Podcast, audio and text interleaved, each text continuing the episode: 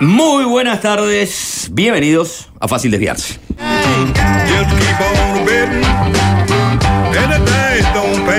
Buenas tardes, ahora sí para el señor arroba Alvin Green FM, adicto a la distorsión, la persona que se ocupa de pilotar las tardes de FM del Sol.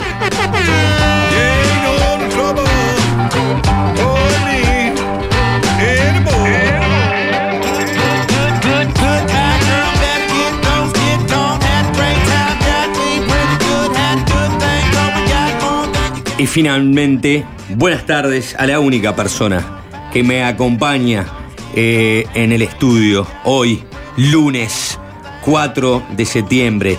Fiel escudero, trabajador incansable, persona leal, ¿eh? que no me iba a dejar tirado por una licencia, por una escapada de joda con amigos al interior.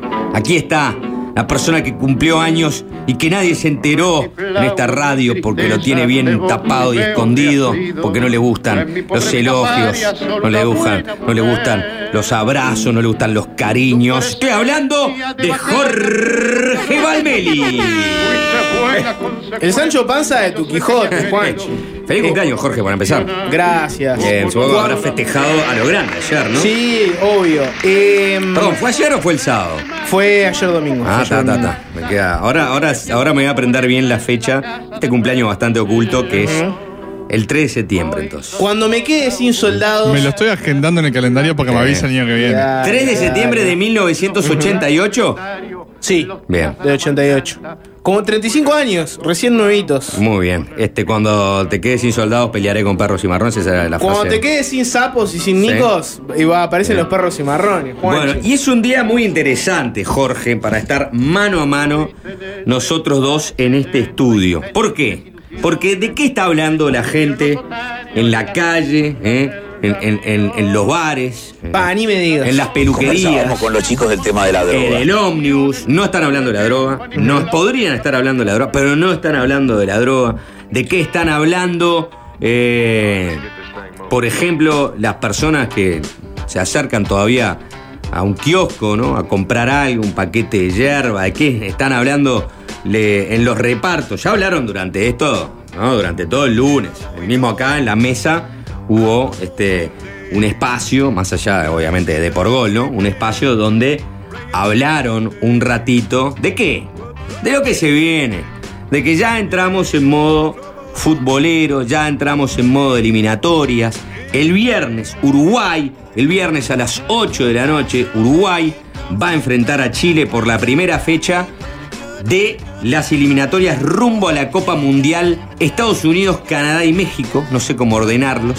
Podría ser México, Estados Unidos, Canadá, ¿no? Si lo pensamos... eh, Futbolísticamente, no, de quién lo tenemos más, más cerca, ¿no? Si Uruguay es el ombligo de, eh, de- geográfico de tener que ordenar el mundial, yo arranco para, para el norte y lo primero llevo a México. Después sigo a Estados Unidos y después finalmente Canadá. Coincido. Coincido. Bueno, eh, México, Estados Unidos, Si Canadá. hacemos un sesgo latinoamericano, sería México y, Y otros. Y después por el peso que tiene la comunidad latina en Estados El, Unidos. el Mundial de Norteamérica. El Mundial de Norteamérica, eso lo solucionaría todo, ¿eh? Lo solucionaría todo. Y Porque los pones en su lugar también, ¿no? Norteamérica. Nada de I'm American. No, no, vos sos norteamericano. Bueno, el, el- el mundial, el primer mundial norteamericano. Porque Estados Unidos 94, en tal caso, era un mundial estadounidense, ¿no? Y Canadá todavía no ha tenido mundial. Exacto. México salvo- tuvo dos y Canadá ninguno. Exacto. Entonces, ese puede hablar del primer mundial norteamericano, que tiene la particularidad que para esta ocasión, por ejemplo, el cupo con es. Y es. Y, y es interminable el cupo con Mebol. ¿Por qué? ¿Por qué lo digo? Porque los seis primeros de una eliminatoria de 10 van directo al mundial. Porque ahora el mundial no tendrá más 32 equipos, sino que tendrá 48 en esta cosa infantino de tratar de renovar el juego, hacerlo más atractivo, que comercialmente sea más rentable, dijo, bueno, ¿cómo lo hacemos? Y bueno, hay que tratar de que todos los países que están embarcados en este viaje del fútbol lleguen a una competición mundial y eso haga que promueva al fútbol como el gran espectáculo del mundo hoy en día que hay otros espectáculos que le compiten mucho y que no tienen que ver con deportes tradicionales, ¿no? Entonces digo, bueno, está 48 equipos. Y el séptimo, va a repechaje. Aquel famoso, aquella famosa quinta plaza que Uruguay tanto supo usufructuar y que en dos oportunidades le salió bien y en una mal. Bueno, ahora el séptimo a repechaje, lo cual te deja a un Venezuela y Bolivia que nunca van al Mundial. Bolivia excepcionalmente lo logró en aquel año 1994, en aquella eliminatoria del 93, con una este, generación excepcional y aparte con un modo eliminatorio que no era todos contra todos, sino que estaban divididos en dos grupos. Estoy hablando de Platini Sánchez, el Diablo Echeverri. Vos recordarás nombres. así, Claro. ¿Eh, Jorge? Voy a ponerme en modo claro y es evidente. Bueno, este, eh, entonces a- la, la eli- la eliminatoria ahora está planteada de que estadísticamente, si vamos a la casuística, hay, Seis dos- y medio para ocho, pa' ocho equipos. hay uno que queda eliminado. Claro. Uno que queda eliminado, porque hay dos que siempre quedan eliminados. Hay uno que queda eliminado Y hay uno que la pelea. eh, y uno que la va a tener que pelear. En- Entonces, bueno, Históricamente es así. eh, esa es la expectativa, por un lado, en el, en el que nos vamos eh, poniendo a tono con lo que va a ser el debut de Uruguay, que es en realidad una doble fecha, ¿no? Después se jugará en Quito contra Ecuador el, el martes a las 18 Ajá. horas. Nadie está, nadie hablando de eso. No, la gente está hablando de la conferencia de. Bielsa y de la peli que tiene Bielsa. Bueno, ya empezamos de a la película que a tiene. Bielsa. Ya empezamos a emitir opinión, cosa que a Bielsa este, le, encanta, porque lo que más le gusta a Bielsa es pelearse con las opiniones Sí, y las preguntas de los periodistas. Pa, tengo una calentura con Bielsa, No, Juanchi. pero ¿por tengo qué- una calentura ¿Por qué vos con vas a estar enojado si justamente sos el uruguayo atípico? Me tiene tan caliente Bielsa. Tiene una peli Bielsa. La verdad que vi la conferencia, Juanchi, y quedé estupefacto. ¿Dónde Pará, cree? pará. ¿Viste los 50 minutos de conferencia? Claro, Solo- vi los 50 no, minutos de la conferencia y quedé Te tocó este, por el lado del periodismo. ¿No te gustó lo que No. Bielsa.? No, no es eso. No. no. no te gustó lo que Bielsa piensa y dijo. Juanchi, hay que respetar Sobre a los, los periodistas. Hay que respetar a los históricos, Juanchi. Bielsa les hizo un desplante que la verdad que yo no lo entiendo. A no ser que la explicación sea la propia soberbia. Porque una cosa es no dialogar Mm. con ellos. Y otra muy distinta es lo que dijo Bielsa de los históricos en la conferencia de prensa. Pará. Hablo, por supuesto, de Ríos, Jocas, Charquero, No. Huizán. A Nené Martínez, no sé si califica como histórica, yo creo que se ha ganado un lugar. Está en un lugar similar al de Muslera, que en un principio, cuando mencionaban los históricos, estaba Muslera, Los- los- después esos son- no empezó, son empezó los- a quedar No son los históricos, Jorge. Los históricos, los ¿Cómo? históricos son justamente, como vos mencionaste, Muslera, el pelado Cáceres, Diego Godín. Los históricos del periodismo deportivo Suárez. uruguayo, Juanchi, nuestra nuestros ídolos. Pero- la, gente que el, el- la gente que el fanático del, del fútbol uruguayo quiere escuchar. La gente cuyas opiniones queremos consumir. Que respetamos, cuyo análisis por Bielsa, escuchar. Bielsa se metió con esos y para mucha gente se metió con los otros también. Con los verdaderos históricos. no ah, con eso los no que- me parece tan importante. Acá lo que hay que defender Ah, es a Charquero, Huizán, estás, estás, estás, estás en, en modo. etcétera. ¿Vos considerás que un periodista deportivo ingresa en tu gremio? ¿Qué, eh, perdón, ¿en qué gremio estás vos para empezar? Vamos a empezar a tratar de despejar un poco la paja del trigo. Hoy en ninguno. No, no, no estás en ningún gremio. Pero si tuvieras que situarte. Pero eso te activó el modo corpo. Claro, si, tu- si- si tuvieras que Se situarte en un gremio, ¿te Sí. situarías en el gremio de la comunicación? ¿O en el gremio del periodismo? ¿O en el gremio del periodismo político? A mí que no me metan en la misma bolsa con, con un charquero. Que Si no la me metan en mayoría de lo que está en el periodismo con- político O son en el gremio de la medicina. deportivos. En el gremio de medicina. Bueno, no te recibiste, ¿no? no, no, no. si no, te no hubiera recibido, capaz que podría. No sería el primero que, que- que dice que tiene No. se recibió de médico. No, se por recibió supuesto, nada, ¿verdad? Por supuesto. Eh, no, el periodismo deportivo. Además, para ser periodista deportivo tenés que ser doctor. Claro. Ya no doctor más, de ¿eh? Eso que eso quedó. Profe. Eso era la, la- la- vieja. Esos eran los guardia. históricos de verdad. Claro, la antigua generación, ¿eh? el doctor Amadeo Tati, el doctor Jorge Asilveira. El doctor Echandi. El doctor Echandi. Ahora no, ahora no, ahora este es otro periodismo, es un periodismo más ayornado. Periodismo de IPEP. Periodismo de IP. Periodismo de- ¿Qué- qué le gusta buscar la lengua? Barbita, bronceado, chupines, ¿no verdad? Sí, claro. Salvo, obviamente, Kesman, que es el, es el de, de los. El mariscal. El mariscal. Tiene El- título propio. Estaba muy enojado Kesman. ¿Eh? Tan, No, no, eno- no lo vi. tan enojado que se, hasta se olvidó que había una doble fecha, ¿no? Habló del, del partido del martes, ¿no? El martes contra Ecuador. Se olvidó de Chile. Es Ya. increíble. O, o- o ya anticipando de que, este, de que ya no hay partido contra Chile, di- directamente los ignoró el mariscal, que bien podría haber sido eso, ¿no? Es decir, a Chile, ya está, a Chile ni lo nombro, pensemos en el partido contra Ecuador. Pero ojo, ojo, ojo, lo cierto es que habló Bielsa, conferencia de eh, prácticamente una hora. Yo estaba expectante, ¿eh? porque fui un asado que arrancó temprano, 13, 13.30, yo llegué 14.30. Y a las 5 y media, 6 ya el asado se empezaba a terminar, se había alargado un poco. Pero quedamos ahí como. Dije, pará, estamos a una hora de que hable Bielsa, ya que hablamos de fútbol un rato. Porque no hablamos, hablamos muchas cosas en el asado, un, ratito de fútbol nomás. Dije, vamos a ver la conferencia. Pusimos, la, esperar. pusimos la conferencia, habló Bielsa. ¿Qué nivel de enfermedad? Igual asado para escuchar a Bielsa ya es un nivel de enfermedad. No era un asado para escuchar a Bielsa. ¿no? No era un asado para escuchar a Bielsa. Era un asado de reencuentro con algunas personas que yo no veía hace, hace tiempo. Y, y bueno, el asado se estiró en un momento dijimos, oh, está, nos quedamos un rato más y miramos la conferencia. Y miramos la conferencia de Bielsa.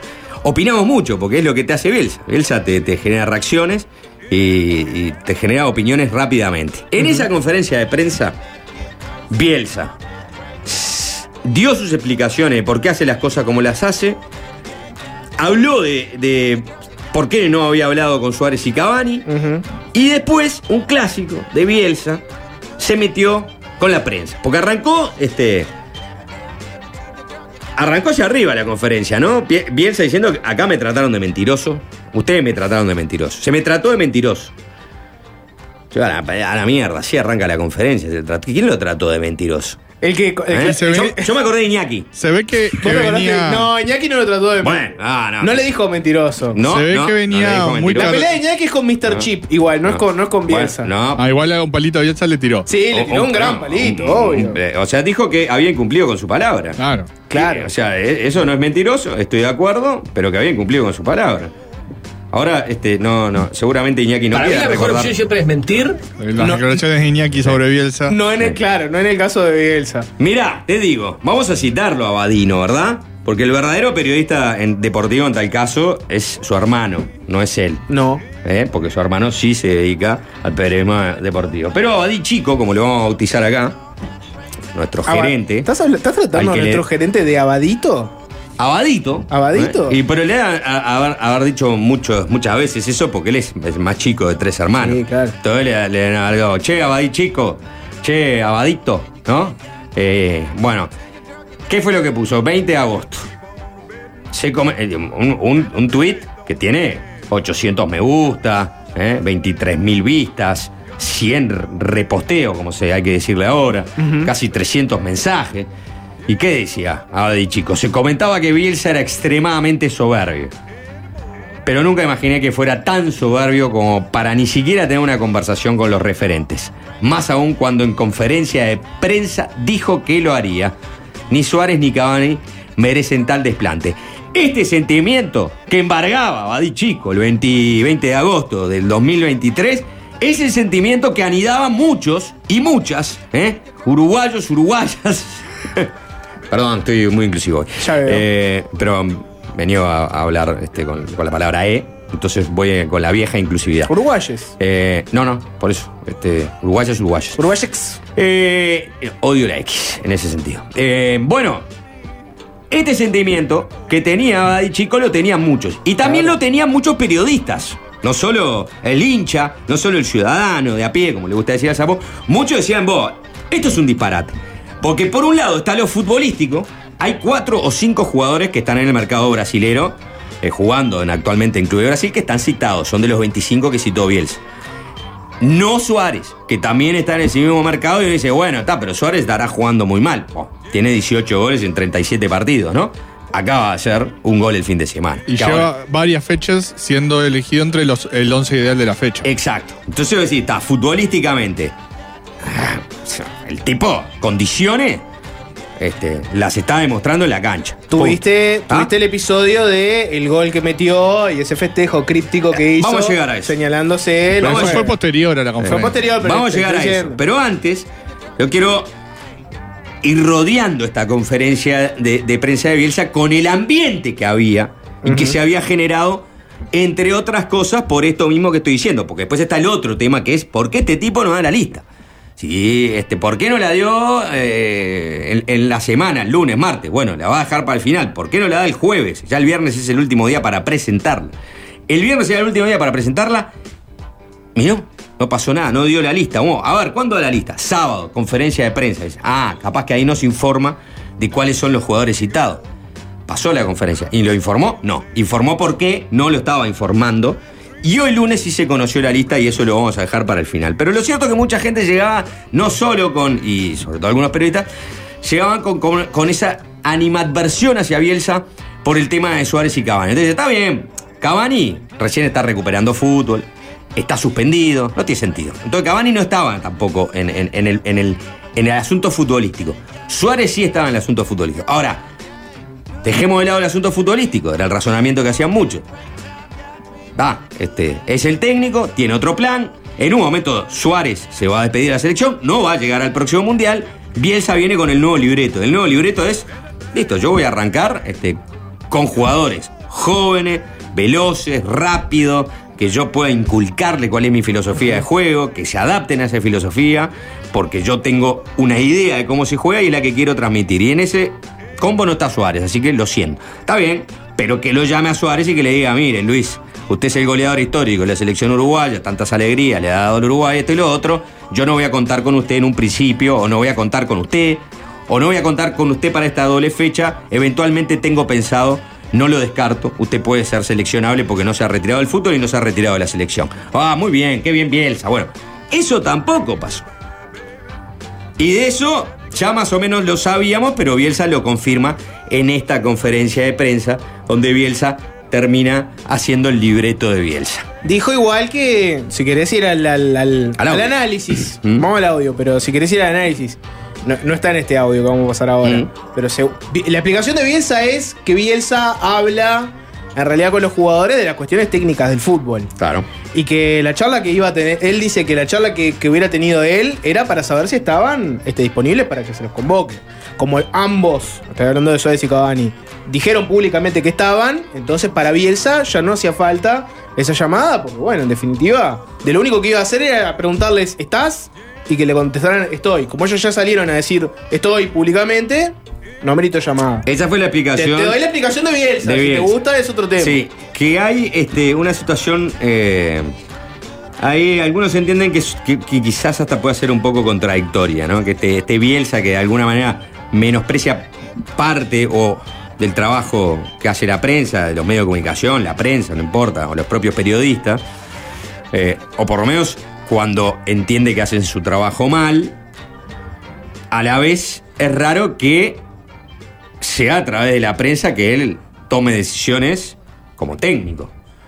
Porque no tiene por qué hablar con el jugador de pronto de, de- temas mm, personales, pero sí lo puede llamar por temas más sanitarios, ¿no? Vos Suárez, mirá, este, ¿Cómo viene esa rodilla? ¿Cómo viene esa rodilla? Me gustaría saber si este, estás en buenas condiciones, cosas, todo, porque eventualmente, este, este, si necesito y preciso contar contigo, quiero saber si estás bien. Porque obviamente Bielsa habló con la gran mayoría de los jugadores convocados. Los jugadores que convocó. Está, pero no importa. que- la Incluso, polémica que incluso tiene. dijo que había hablado con jugadores que no están convocados por estar lesionados, pero Exacto, que están en su va. consideración. tipo campo. Claro. Está, pero Bielsa no está considerando a Suárez.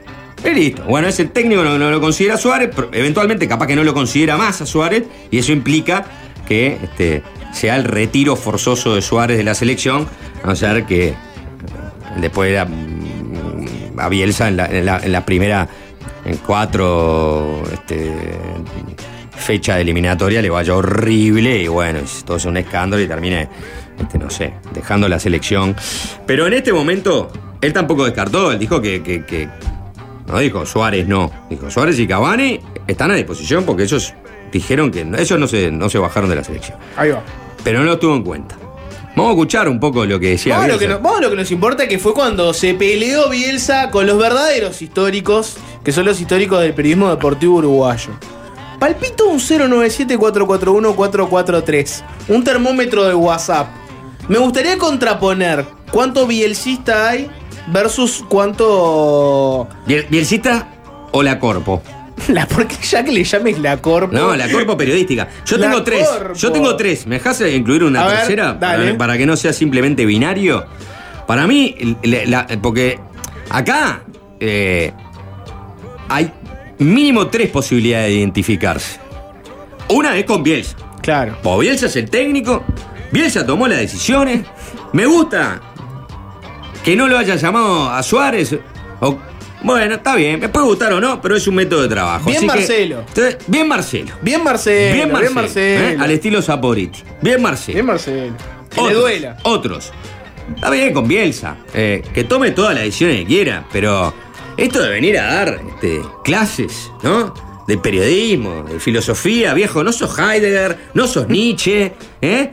Sos un técnico de fútbol, esto es fútbol, es una pelota, hay que pegarle la pelota, hacer un gol, un arco, no hay muchas variables, ¿eh? 4-3-3-3, 4-4-2, 4-2-3-1-2, yo qué sé, ¿no? Hacé la cosa como coso, respondé la pregunta que tenés que responder, cortito, da la lista, da la lista y no joda más. Y el de esa posición es el que te defiende a Suárez, aunque pase lo que pase. Sí. Suárez tiene que estar ahí y jugar hasta que se muera. Bueno, pero ahí está la. Yo voy antes a la, la Corp, ¿no? La corpo. La Corp. Qué horrible. Aquellos la que estén, que yo sé que van a ser los menos, si tuviera que arreglar, Mm. sería un, un 8%, que digan, no, oh, pará, estuvo mal este, con la prensa. Estuvo mal. ¿Quién lo trató de mentiroso? ¿Todos lo trataron de mentiroso? ¿O, o alguien específicamente lo trató de mentiroso? ¿Quién fue que lo trató de mentiroso? Hoy en la mesa decían, no, Diego Jocas lo trató de mentiroso. Pero todo En un esto. programa porque- de YouTube. Pero todo esto porque Diego Jocas. Jocas en la radio y Ordóñez en va. YouTube. Ordóñez no sé ni quién es, lo único que conozco es José Valle Ordóñez. No sé quién es Ordóñez. ¿Quién es Ordóñez? ¿Alguien conoce a Ordóñez? Bueno, el padre del ahí- técnico. Lo conoce gente que está en la rosca, total. Yo, la verdad, Ordóñez. este, No, es un veterano que estaba con Muñoz en. No sé si en Carve o no. Dale, dale, Gastón. Eh, perdón, Valdemar. ante todo- ante todo, buenas tardes, Bueno, Te escuché, Valdemar. te escuché Sí. mañana. Sí. Hablaste con el Gonzalo. Sí, se sacamos a Gonzalo. Eh, Daniel Ordóñez, el que estaba en Juego Limpio. ¿Te acordás que estaba los domingos? Sí, sí, pero no, no lo, no lo recuerdo. No Es el que estaba, eh, el que conducía el programa de Juego Limpio.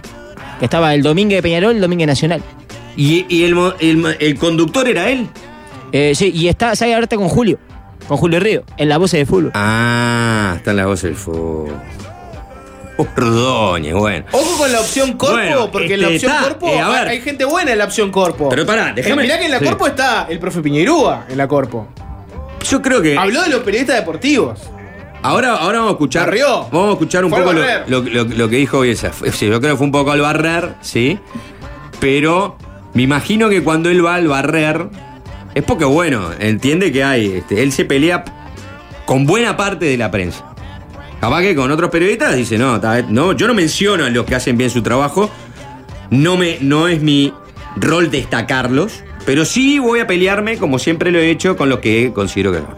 Ta, pero para, arranca diciendo me trataban mentiroso. ¿Quién te trató de mentiroso? Pero, eh, o sea, Bielsa está eh, monitoreando eh, todo y, mi- y- y- y escuchando todos los programas que hay, mirándolo. Bueno, pues eso sí, se contradice en sí mismo. Yo, la verdad, no estaría tan pendiente de. De Ordóñez. de Ordó- Ni sí, ah, o de Joca, porque uno que lo trató de mentiroso. Que, no sé, Bota le arrancó ahí.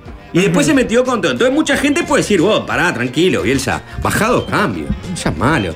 Ah, Una conferencia de prensa un sábado 7 para decir que te trataron de mentiroso. Al final, ¿quién fue? ¿Te puedo cambiar la opción corpo por anti-Bielsa? Porque corpo no la va a votar nadie. Que le llames corpo a esa, a esa opción es nefasto. Está bien, pero yo quiero, yo quiero ver, porque anti Bielsa puede estar lleno y va- se va a ver reflejado en mi tercera opción. A ver, tercera opción. Pero yo quiero ver cuántos de la audiencia entienden que esta situación este, de conflicto permanente entre Bielsa y la prensa, que no es nueva, eh, bueno, dicen, no, ah, pará, Bielsa, ni arrancaron, ni arrancaron. Sea, hoy este, este, Joel en el arranque decía, vos, las, las cosas las generó Bielsa. Porque él se puso de punta con, contra la prensa. Él dijo que iba a hablar con Suárez y Cabana en la primera conferencia. Después no habla. Él no, da la lista hasta último momento por una explicación, ya que eh, para mí me un poco traída de los pelos, ¿no? Porque, no, porque si yo tengo que esperar que jueguen con los clubes para que no pase nada desde el punto de vista sanitario, pues si yo tengo que bajar después a un jugador eh, de esa lista porque tuvo una lesión es bastante frustrante. Bastante frustrante, no, son profesionales que tienen que tolerar y aceptar todo el tipo de, de- de- de- de situaciones. Y además no se van a frustrar pasar. por la lista, se frustran por la lesión en todo Se caso. lesionó, bueno, está. Bueno, segunda opción, la Corpo. Tercera, Suárez. Suárez es una opción. Claro, vos, esto es- Bielsa, Corpo o Y Suárez. son los tres protagonistas de la conferencia de prensa y del fin de semana. Es Porque Bielsa, la, Corpo, y Suárez. La Corpo empezó el, el debate estando del lado de Suárez, hasta que se metieron con ellos mismos y abrieron su propio frente. Y es como, me olvidé de Suárez, no me importa nada, Suárez. Acá no te metas con la Corpo. El primero defiende la Corpo es la Corpo. Claro. La Corpo, la Corpo fue por Suárez, se fue esquilada y abrió, como dice Claro. Alvin, abrió su propio frente que es la Suárez, defensa de la Corpo. manejate solo. Ahora arreglate vos. Ahora está- los periodistas estamos por la nuestra. Exacto. Y ahora la Corpo, imagínate, este, eh, Bielsa les puso el dedo en el ano y, eh, y nada, la Corpo eh, está que trina. Hay otra parte de la Corpo, por ejemplo, Rodrigo Romano, no, eh, La Corpo reflexiva. declaró La en Corpo Twitter reflexiva. Algo que es, vos, aceptemos que, que- que- que a veces hacemos las cosas así, cosas está bien, piensa Reflexionemos, reflexionemos. Sí. Rodrigo Romano dio un paso al costado, no quiso estar dentro de la defensa corporativa. Trabajan a ustedes, me dicen acá. La Corpo. Bueno, está bien. Entonces eh, quizás acomode su discurso a. Un a- operador de la Corpo nos pasa, Al- nos pasa, por- nos pasa. Miren que Sí, la pruebe. sí. Eh, La Corpo sí. no, no perdona a uno. No perdona Corpo. uno la Corpo. La Corpo, La no Corpo perdona dice, uno. no, capaz que uno yo estaba pensando que Romano estaba reflexionando libremente Ah. y la Corpo te dice, no, no, no, no, no. No. Romano trabaja a ustedes. Eh, Juanchi, perdón que me sí, meta otra vez. dale. Ese carnet de 2.500 pesos al año hay que hacerlo valer. Esos 2.500 pesos al año que se paga para entrar gratis a la cancha que hacerlo valer. Hay que ¿Quién es Marcelo. Bielsa? ¿Quién es Marcelo Bielsa? Valdemar, este, que, que le gusta mucho esto del fútbol. Yo soy periodista. es periodista, él se define como periodista. Él, eh, ¿no?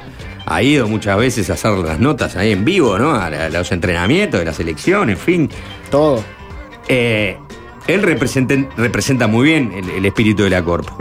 Y muchos, y muchos salieron a defender a la Corpo y otros que no quisieron quedar como corporativista, diciendo, está, capaz que es demasiado temprano para hacerla. Algunos se llamaron a silencio, otros fueron este, con matices, pero la Corpo reaccionó de manera furibunda y pasó en la misma conferencia. Bueno, me, me, me apuntan. Javier todo. de León. Javier de León. Germán me apunta Javier, Javier de León, León en tuvo- momento claro. agarró, y- agarró y dijo, ah, primero que preguntó, y Bielsa agarró y empezó a mirar y dijo, acá, acá, acá, acá, acá, como miraba a los ojos. Y en un momento le dijo, qué bueno que es finalmente que usted me, me mira a los ojos y me conteste. Y Bielsa le dice, ¿cómo, cómo, ¿qué significa que lo mira a los ojos? No, como estuvo toda la conferencia mirando para abajo. Es lo que, es lo que siempre La hace Corpo Bielsa, ¿no? responde, la Corpo no se caga, la No. Corpo no se caga. No, no, no. Eh, Y le dijo, no, hay- bueno, hay- está hay- generalizando. ¿Hay algún superhéroe que, por ejemplo, se alimente de la energía negativa de sus este, enemigos?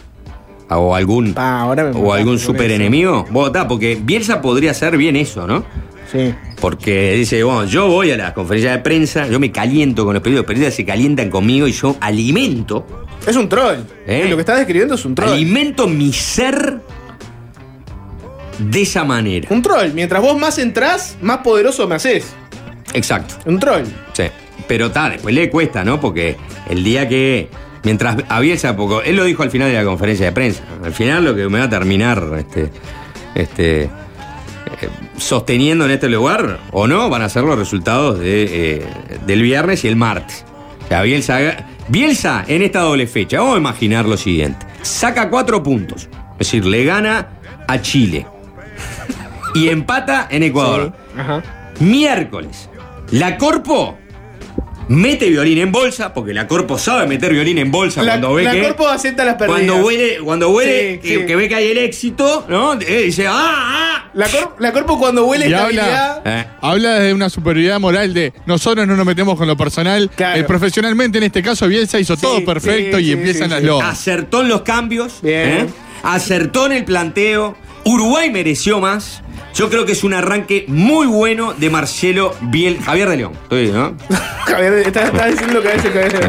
Bien. Creo que es un, un arranque excelente de Bielsa, más allá de las consideraciones Sí. que uno pueda llegar a tener después sobre las formas, sobre el estilo, consideraciones aparte. Acá lo que estoy evaluando yo es lo futbolístico. Ya deslizaste igual que el día que pase algo, yo ya. Exacto. Lo desliza, pero no lo menciona. menciona, porque no es el momento. Otro escenario.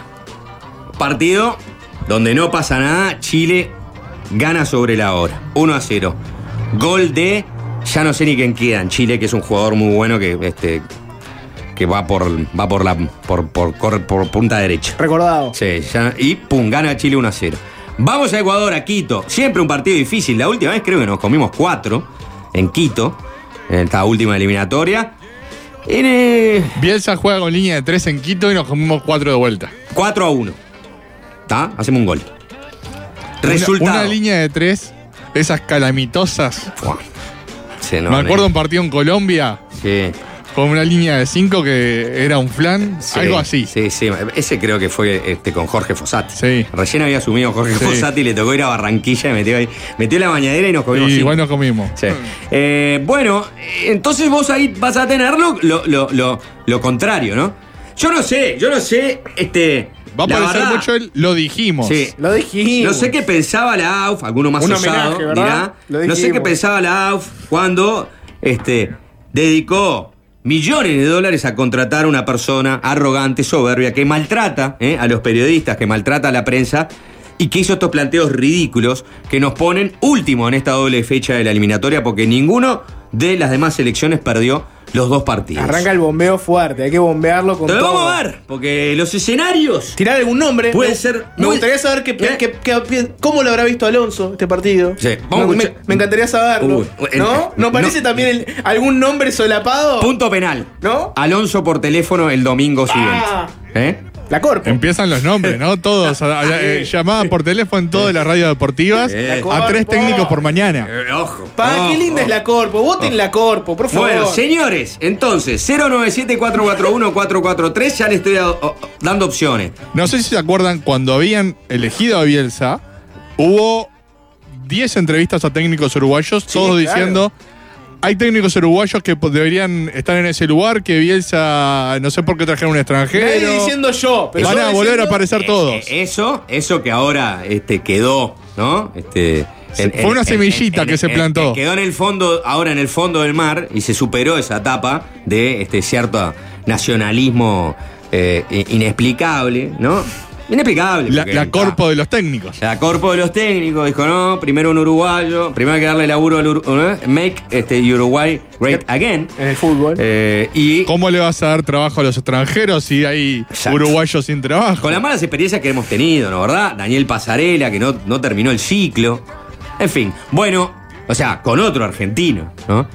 Que también tenía esas mañas, que el, el pelo así, o el pelo asado, las medias siempre arriba, o la camiseta siempre por adentro, eh, bla, bla, bla, bla. Bueno, y después está una tercera opción, que es. Yo, Bielsa, mira, ni me va ni me viene. No soy bielcista, como eso que siempre lo halagan, que crea Bielsa, esto y lo otro. No soy anti-Bielsa tampoco, pero yo soy Suárez de Luis, este, de Luis Suárez, ¿no? Y lo de la Corpo ni me interesa. Y, no, Ni- y, me no, interesa. y- y- y a lo de la Corpo ni me lo fumo. Exacto. A la Corpo no me gusta, porque la Corpo, ya sabés cómo es la Corpo. Me Entonces- río un poco cuando Bielsa lo- los ningunea, más, pero no estoy a favor de Sí, Bielsa. Me gusta un poco el ninguneo de Bielsa con la Corpo, pero no estoy a favor de Bielsa porque mi primer interés es defender la Luis dignidad, Alberto Suárez. eh, exactamente, de Luis Alberto Suárez, que no fue convocado estando en un muy buen momento y que le hace un gol a Cuyabá. Este. Cuyabá, ¿no? Pero tal, no importa, ha hecho muchos goles, no solo a Cuyabá, pero es un lindo gol a Cuyabá. Y se señaló la camiseta número 9 y no solo eso, después sube a Instagram la foto de él señalando la camiseta dice número 9, respeto. Número 9, respeto. No, muchos dicen, oh, este mensaje es para Bielsa. Alguno lo entendió ahí más.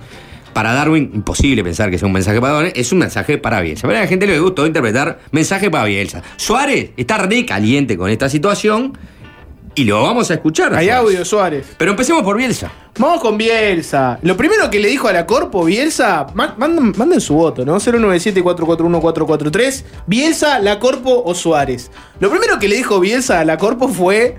O sea, para arrancar tranquilo, ¿no? No tienen capacidad de análisis, tienen que depender de la polémica. Escuchen la frase que para mí se va a volver una de las frases recordadas de la gestión Bielsa. El efecto que tiene el aficionado no lo puedo medir. Sí veo claramente lo conveniente que es para los medios de comunicación que el entrenador tome decisiones a favor o en contra de futbolistas que activen la polémica. A nadie se le escapa que al haber muy poca capacidad de análisis, eh, lo que se activa es la polémica. La polémica es dos situaciones antagónicas que donde las argumentaciones prácticamente no importan, pero sí generan posiciones opuestas. Cuando no hay capacidad de análisis, se activa la polémica. Es importante eh, recordar cuál fue la pregunta que derivó en esta respuesta. En esa respuesta, sí. Que fue si no consideraba a los históricos por un tema de que la gente vaya al estadio a llenar el estadio. Y Bielsa como es, lo menos que le importa, no, lo menos que piensa es, En voy a poner este jugador porque es más llamativo para llenar un estadio y no para La- la mi juego, una- para mi... Una pregunta este, bastante endeble, ¿no? Desde el punto de vista eh, argumentativo, desde el punto de vista del foco del interés, o sea, y sobre todo de preguntarle a un técnico que no le importa si van 15.000 o van 10, lo que le importa es, este es el mejor planteo y estos son los mejores jugadores que yo puedo poner en cancha para ganar un partido. Y cuanto más endeble la Ah. pregunta, Bielsa, más fuerte la respuesta. Claro, Más dijo, furibundo el eh, ataque. Pero vos qué esperás, Este, que, que yo haga un equipo en función de lo que yo creo que es el mejor equipo o de cuántas entradas va a vender la AUF. ¿Qué es lo que a vos interes- te interesa? Pues yo lo haría al revés, ¿no? A vos, como hincha, ¿qué es lo que más le interesaría al hincha? Que el, el técnico hiciera un equipo que vendiera más entradas o que ganara o que ganara los partidos. Más allá de que en este caso mucha gente entiende que se, da- que se dan las dos cosas de la mano, ¿no? Que con Luis Suárez vende más entradas y aparte tenés más posibilidades de ganar un partido. Pero, nunca la pero bueno, razón es que venda más entradas. Nunca la razón va a ser, bueno, usted pues, no, no, no ha pensado que, que, que- que puede citar y que puede Para pagarle su sueldo, señor. Bueno, hay otro audio del, del de este Bielsa Bien la corpo, anticapitalista. ¿eh? Es una buena Es la pregunta, corpo. es una pregunta es corpo style. Corpo Style. Es Bueno, una pregunta corpo style. eh, de, de ese Bielsa anticapitalista hay otro audio más. Porque lo que dice es, bueno, eh, ¿por qué se activa la polémica? Para Bielsa, en modo analista de los medios, se activa porque los medios son en definitiva empresas y su modelo económico les exige no un buen contenido, sino un contenido que genere clics, escuchas, tráfico, etc. Y por eso están atados a generar una discusión que no le aporta nada al fútbol. Escúchenlo.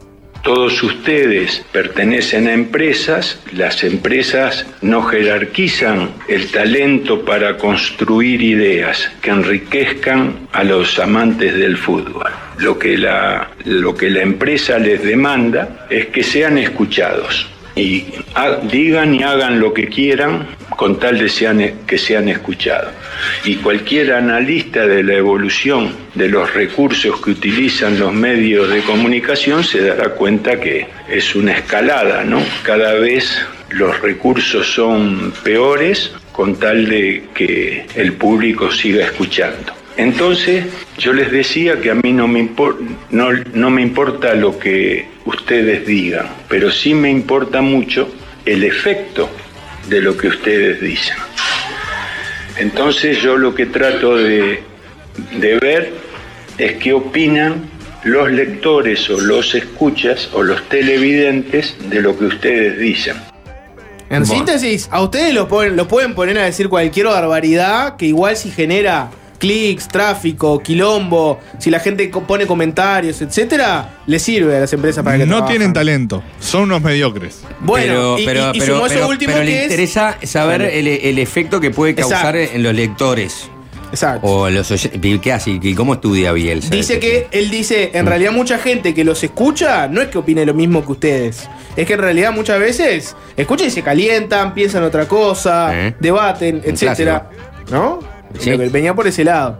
Eso es lo que. ¿Venía por ese lado o, o- o al revés? Está diciendo, a mí no me importa lo que digan ustedes, ustedes digan lo que quieran, pero este, cuando ustedes son una manga de mediocres, que no tienen capacidad de análisis y eh, entonces activan la polémica, te digo porque est- estas declaraciones de Bielsa de, a- de ayer son un calco a otro tanto de declaraciones de Bielsa de otra hora. Entonces este, es el mismo Bielsa aplicando el mismo libreto de crítica hacia este, el periodismo, hacia la prensa, hacia la prensa deportiva, eh, con, con los mismos argumentos que vos utilizado en el pasado, que son esos, ¿no? Ustedes son una manga de mediocres que no sabe hacer preguntas, que no sabe, no, no tiene ni idea de nada, yo me los tengo que pitar, ¿no? Pero a la vez, yo creo, por eso te digo que es- eso, eso de Bielsa que termina siendo morboso en él, porque él por un lado dice, ustedes son una manga mediocres, pero a mí me encanta hacer conferencias de prensa, eh, de, una hora, igual, hora y media, y pelearme con todos ustedes, una manga de mediocres, para quedarme tranquilo de mi superioridad intelectual y de cómo puedo basurearlos con algunas respuestas que van a ser muy festejadas y muy celebradas en otro ámbito que entiende también que ustedes son una manga de mediocres, pero que solo a veces lo pueden decir cuando los arroban en Twitter, que muchos de ustedes bloquearán, pero que yo, que en este momento soy la entidad jerárquica más importante, porque soy el entrenador de la selección de fútbol, los tengo acá a mi merced y voy a trapear el piso con ustedes.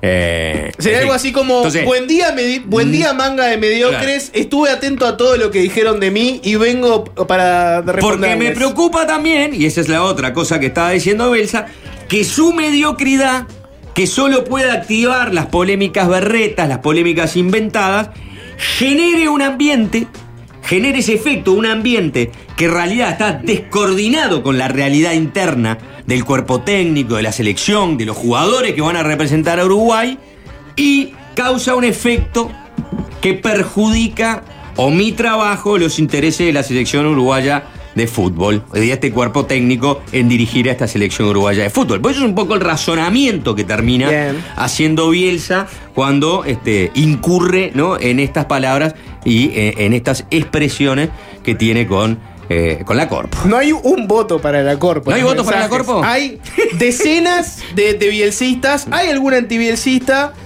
Están apareciendo tímidamente los que votan a Suárez. No hay uno que haya puesto la Corpo. No hay uno, no hay uno. Eh, capaz que este, este audio ahora moviliza un poco más a que voten por Suárez. Habló Luis. Eh, habló en ESPN Brasil.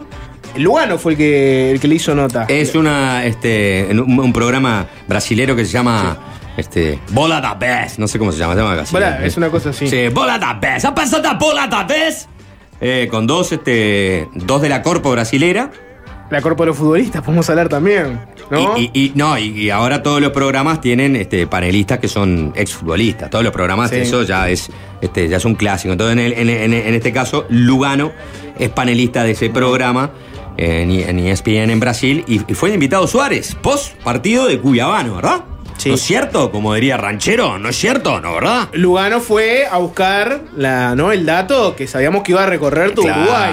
claro. Le- de- dejamos la pregunta de Lugano, así que escuchen la pregunta que le hace Lugano y la respuesta que da Luis Suárez. Bielsa cuando asumió la selección habló que iba a tener un respeto especial por los históricos, que, que iba a, a llamarlos, que iba a explicar la situación, para ser convocado o no. Entonces, dos preguntas de una. Primero, eh, Bielsa lo llamó a vos, a Godín, a Cavani, a Muslera, este, para explicarle algo. Y la segunda, vos todavía tenés ganas, tenés motivación, te querés con nivel como para jugar en la selección. Por lo que yo veo acá en Brasil, que el fútbol después de la Premier más competitivo del mundo, por lo que yo veo, sí. Pero eso lo, lo, lo Pausa, pausa. Pausa, pausa. Primero, analicemos a Lugano. La pregunta. Eh, Lugano, en su tono Lugano. Eh, eso no ha variado en Lugano. Las preguntas. Bien planteadas, la, la, este, dos en uno. ¿No? Primero esto y después lo otro. Vino con una ¿Eh? intro, vino con una intro que fue un centro, ¿no? Pero a eso voy. Eh, eh, el, el- el preámbulo que hace a sus dos preguntas Lugano es el preámbulo que haría un grille con Cose en legítima defensa. ¿No? Qué bueno, sí. a, este, ambientando, ¿no? Eh, También me pueden referir a otros programas, yo refería a ese nomás. Eh, pero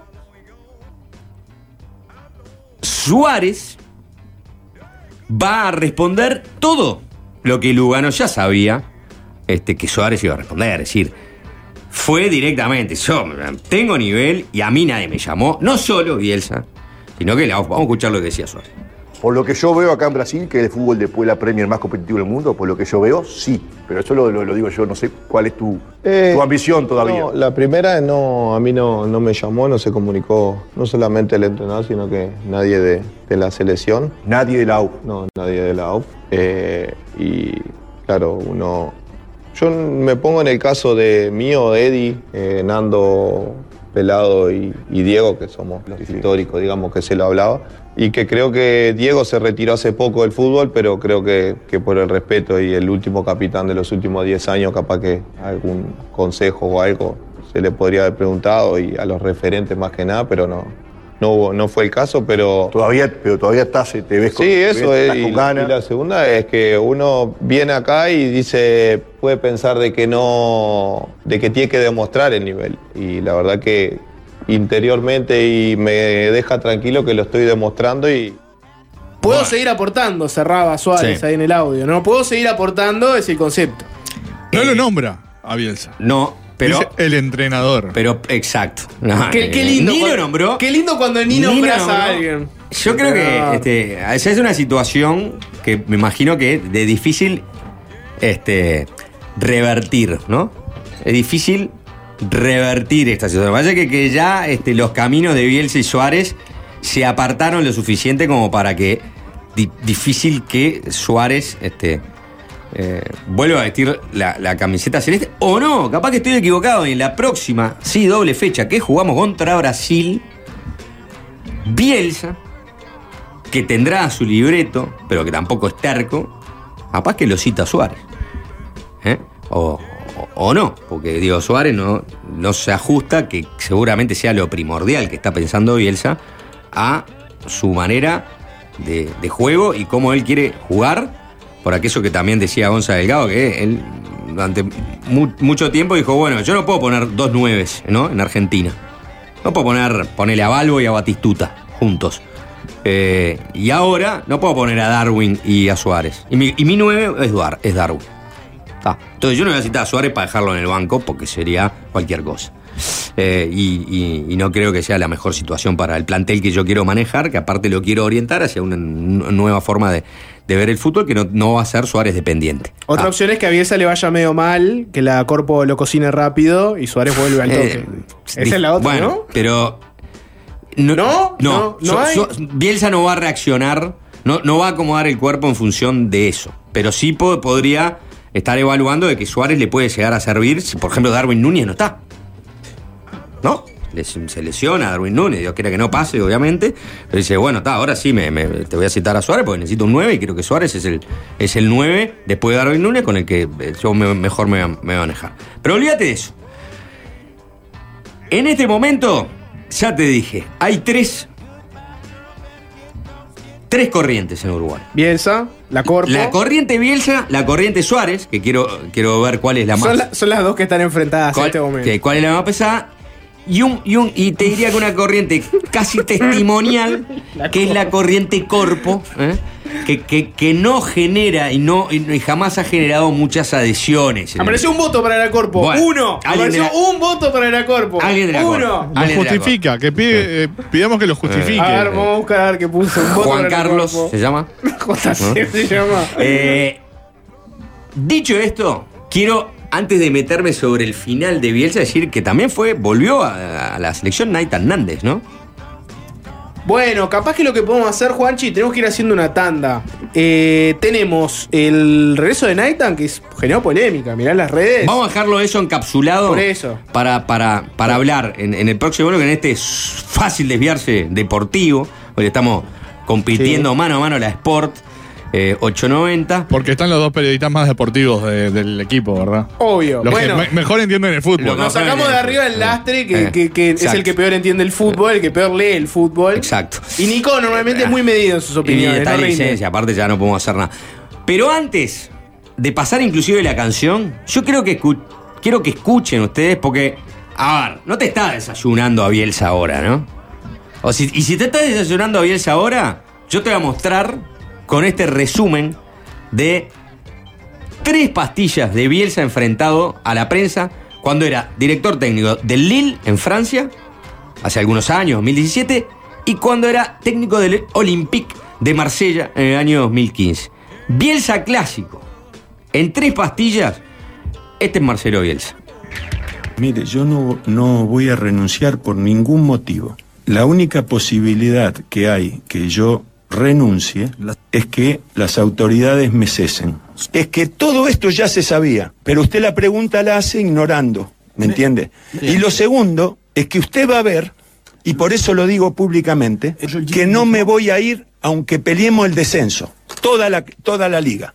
Salvo que me echen, ¿me entiende? Eso no se lo puedo garantizar. Lo digo solamente para quedar comprometido a aguantar lo que tenga que aguantar. Porque yo conozco bien lo que se sufre cuando se pierde. Y he peleado el descenso, he sido protagonista del peor fracaso de la historia de las selecciones argentinas y soy un especialista en, en asumir momentos difíciles. En un proyecto que lleva un tercio de la primer rueda, viene un personaje como el que hizo la pregunta a construir sensaciones como el otro señor que hizo la pregunta, y yo digo, me indigna, ¿me entiende? Y ya no tengo la paciencia que tenía hace 20 años.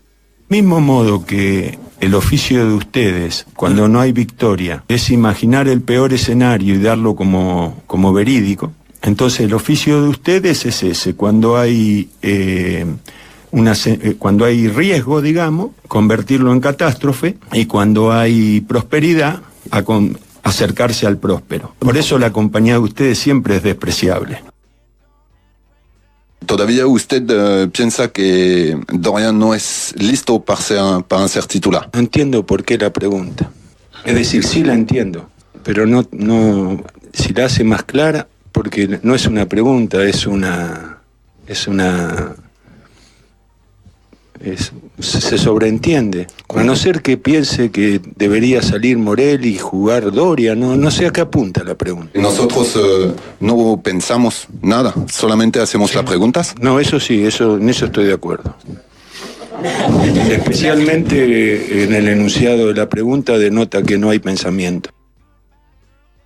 Cuando no hay noticias, la noticia se genera enfrentando a los componentes de un grupo de trabajo, el cuerpo técnico, los jugadores, el cuerpo médico. Usted va recorriendo todos esos, esos segmentos para ver dónde puede encontrar la forma de dividir.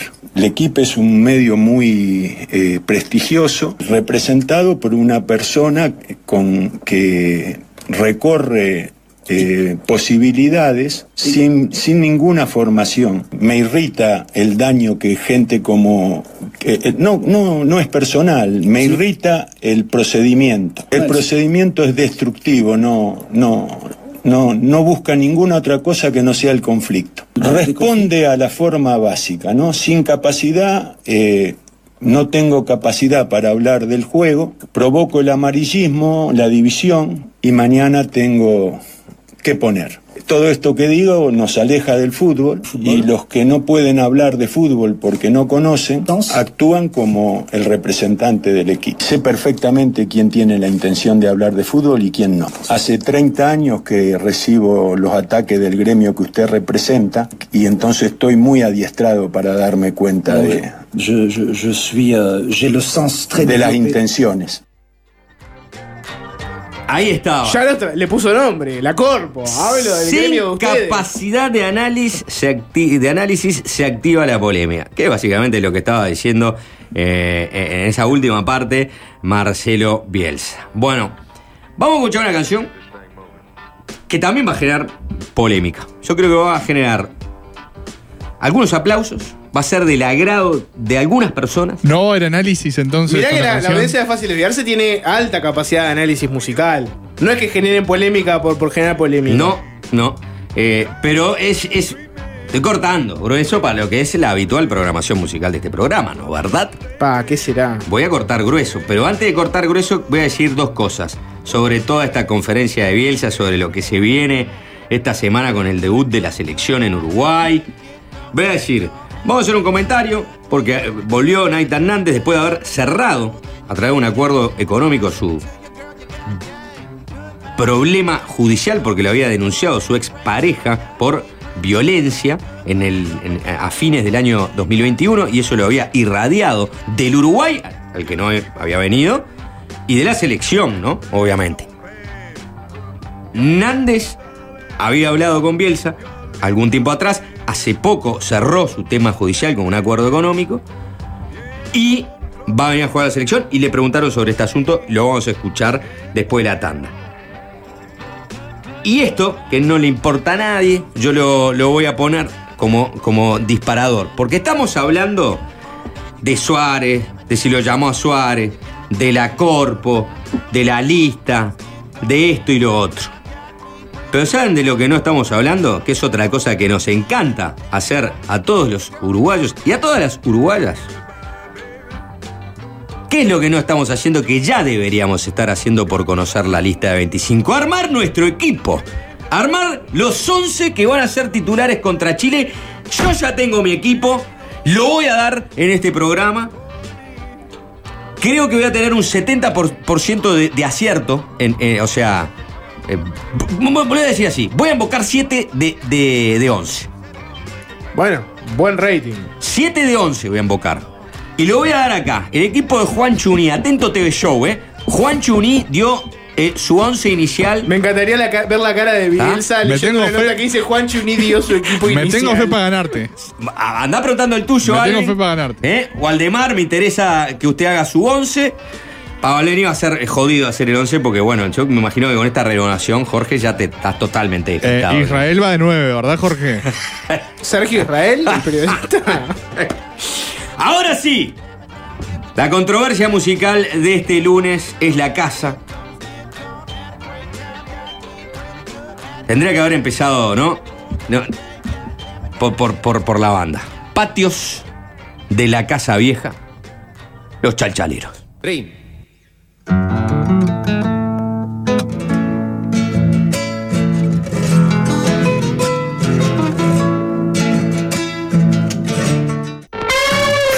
desviarse.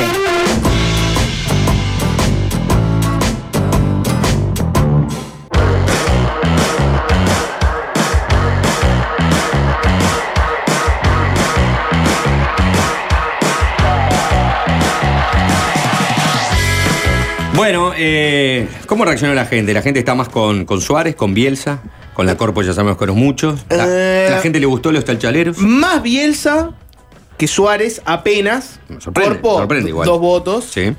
Y eh, más gente en contra que más gente a favor de lo que acabas de pasar. Más gente en contra. Sí. De los chalchaleros. Bueno, muy Y bien. mucho, y mucho chiste de que sos una suerte de Bielsa, que te quisiste hacer el distinto, etcétera, etcétera, Me etcétera. encontré hoy con esta canción de una manera totalmente colateral y, te- y terminé enfrascado con esta samba y no, la quería poner. Parece un, un gran tema de los chalchaleros. Una derivada de eh, Bielsa es que volvió a convocar a la selección a Naita Nández. Hay que recordar, y esto es una noticia del 15 de agosto del 2023, que Nández hace poco solucionó su situación judicial después de haber sido denunciado por violencia de género en el año 2021 por su expareja. Y ahora va a poder, ¿no? Este, una vez que solucionó ese tema judicial, regresar al país y de hecho ahora este, ha sido convocado en esta lista de 25 eh, futbolistas que hoy sí publicó la AUF. Y Nández llegó, lo que llegó es un acuerdo económico, ¿no? Con su expareja. Hay que recordar, ¿no? Este, su expareja ya por finales de, del año 2021 le hizo una denuncia, Sara García se llama su expareja, le hizo una denuncia por violencia doméstica. Hay un video donde ella hablaba y mostraba, ¿no? Como que este, se había sido este, golpeada por, por Nández. Eh, Nández se defendió en su momento eh, el primero de enero del año 2022 a través de un comunicado que publicó en sus redes sociales, donde dijo que los hechos denunciados eran falsos y no regresó más a Uruguay mientras estuvo esta, esta denuncia en, en la justicia. Se quedó en Italia. Se quedó en Italia. Hay que decir o recordar que la madre de, de, de Naita Hernández de alguna manera contraataca y presenta ella misma una denuncia a fiscalía contra su ex nuera por calumnias y, sumi- y simulación de delito, que era lo que este, arguía la, la- la madre de, de Naita Hernández a través de su abogado, era que en realidad aquellas fotos que se habían divulgado de Sara García, donde ella denunciaba que le habían pegado, donde aparecía herida, bueno, fueron tomadas después de un accidente que había tenido. Este, De un accidente doméstico, doméstico, decía exactamente. El 16 de diciembre. La, madre de. Claro, el 16 de diciembre cuando el jugador no estaba todavía ¿no? Eh, en Uruguay porque había venido a pasar las fiestas y ahí fue cuando se, se produce todo este esta situación que termina con la Sara García denunciando a Nathan Nández. Bueno, pasa el tiempo, pasa el tiempo y finalmente llegaron a un acuerdo económico. Nández, a partir de haber solucionado este tema, bueno, ahora es citado por, por Bielsa para la selección, una vez que el tema judicial quedó atrás. Se- se- Quedó archivado el, ca- y bueno, el caso. sí, este, eh, lo que pasó fue que este, más que retirar la denuncia, se llegó a un acuerdo y la involucrada, en primera instancia, la denunciante Sara García, no va a ir a declarar este, contra Nández por ningún asunto y lo que dice, bueno, la fiscal creo que es del caso, es yo no tengo manera de poder seguir avanzando si quien denuncia y el testimonio clave para la denuncia, es decir, si yo tuviera que actuar de oficio y seguir con este caso, Que se puede, si querés. Exacto, no lo puedo hacer porque da, básicamente lo que acabo de perder es mi principal testimonio en contra de- del denunciado. Eh, estuvo, llegó ya, como llegaron varios de los- jugadores entre ayer y hoy, Nández, y eh, en el aeropuerto fue abordado por la prensa, que le preguntaron también por esto, y esto era lo que decía Naitan. Eh, con felicidad, con, con alegría y con la misma ilusión de siempre. Eh, venir al país, eh, volver a la selección, una cosa que, que no tiene palabras, así que disfrutando. ¿Cómo fue este proceso para vos con, con un tema personal, judicial, que te impedía poder estar también en el Uruguay y en la selección uruguaya? No, difícil, una circunstancia que, que te pone la vida, tanto para mí como para la familia. Fue un momento duro, pero bueno, lo importante es que, que supe seguir adelante, que no, no bajé los brazos y bueno, hoy estoy acá y estoy feliz por, por todo lo, lo, lo que arranca nuevamente. ¿En qué momento te llama Bielsa o alguien del cuerpo técnico para decirte que estaban interesados en, en contar contigo? Sí, con, con el cuerpo técnico de Marcelo hemos estado hablando, hemos estado hablando durante mucho tiempo y bueno, estas últimas semanas hablé con Marcelo también, este, así que también agradecido por el interés de ellos y que lo hacen sentir a uno importante. Vos has jugado de lateral, de volante central, hoy te vemos a veces como extremo. ¿De qué te quiere Marcelo Bielsa? Buena pregunta, se lo tenemos que preguntar a él. Pero nada, lo que pienso, como decís vos, eh, he tratado de dar una mano en diferentes puestos y bueno, veremos qué es lo que necesita la selección, qué es lo que necesita Marcelo, qué es lo que me pide y si lo puedo hacer, encantado como siempre. ¿Y vos dónde te sentís más cómodo hoy? Para mí la parte lateral, ahí ya sea de lateral, de volante, es más o menos lo mismo. Obviamente que, que tendremos que escuchar qué es lo específico que quiere el técnico, pero bueno, nosotros con ganas y con fuerza como siempre. Bueno, parlando, ese era el concepto. Eh, eh. claro, ahí le, le- le- agarró el, el- el italiano. Bueno, una pregunta que no, no es concreta ni clave, ¿no? ni explícita sobre la situación. est- Esto que te pasó, este tema judicial, ¿no? No hay una Un pregunta. tema personal. Claro, no hay un, un tema personal, no hay un tema. ¿Qué, qué, qué- qué pasó con la denuncia eh, que te hicieron por violencia de, de- género por parte de tu expareja? Llegaste a un acuerdo judicial. Bueno, no hubo una pregunta, fue como. "Ta, Vamos, a tirar este tema porque hay que tirar, pero tampoco este, que la pregunta sea como demasiado ¿no? incómoda en ese sentido. Eh, y bueno, él dice, nunca ba- bajó los brazos, ¿no? Lo, que llegó fue un acuerdo económico, ¿no? Este, que, hace que el, el tema judicial finalmente eh, quede por el camino. Es, es interesante el caso porque te lo honraba un poco con lo de la conferencia de prensa de Bielsa, ¿no? Bielsa cuando habló de que, bueno, él lo que discute son este, cuestiones este, futbolísticas técnicas con los jugadores y que no, eh, cuestiones de la vida privada o cuestiones sociales, no, no charla. Y la pregunta de este periodista que en un momento le dice, bueno, tuviste un tema, un tema privado, un tema personal. Claro, lo que pasa es que en realidad, a diferencia de lo que puede pasar en, en otras circunstancias, en el caso de la selección, por la visibilidad que tiene, por las actividades que hacen, por lo que en teoría deberían representar, a mí me parece que no, pero para mucha gente, como que la selección eh, del país debería representar valores, ¿no? Este, una cosa así. Claro, que una persona que va a jugar con, con la camiseta de la selección haya estado acusada de violencia de género y su situación judicial se resolvió mediante un acuerdo económico, genera una pregunta que es, es interesante, que es, ¿qué prima más? Prima más eh, lo deportivo de vos que considera un director técnico que considere que ese es el jugador que tiene que estar? ¿O, o cuánto debería influir, por ejemplo, el argumento de una persona que fue acusada de violencia de género no debería llevar la camiseta de Uruguay? Tiene ese elemento. Porque si mirás las redes sociales, mucha gente este, putea, se queja, le parece que no, no sé qué, basado en esta otra cuestión que no tiene nada que ver con lo futbolístico, que tiene que ver con eh, ese episodio en particular. Bueno, en, ese caso, eh, imagino que Bielsa, por supuesto que en- entenderá que es un tema que ya se resolvieron los dos en la justicia, ya no hay este, nada por delante, es una situación pasada. eh, y en lo estrictamente futbolístico es un jugador que él me parece que eh, es necesario para sus planteos, ¿no? Futbolísticos, tácticos. Por eso lo convoca, decir, bueno, si, si vos ya estás, si arreglaste este tema, listo, no hay más nada para mí. Eh, pero para muchos este, en- entienden que ya el hecho de que la situación hubiera estado, hubiera existido, y que en la justicia se hubiera resuelto, en realidad con un acuerdo económico, bueno, este, para, algunos hace que eso no sea eh, suficiente como para que Nathan Nández vuelva a representar al Uruguay, a la selección uruguaya, ¿no? Este, con la camiseta celeste.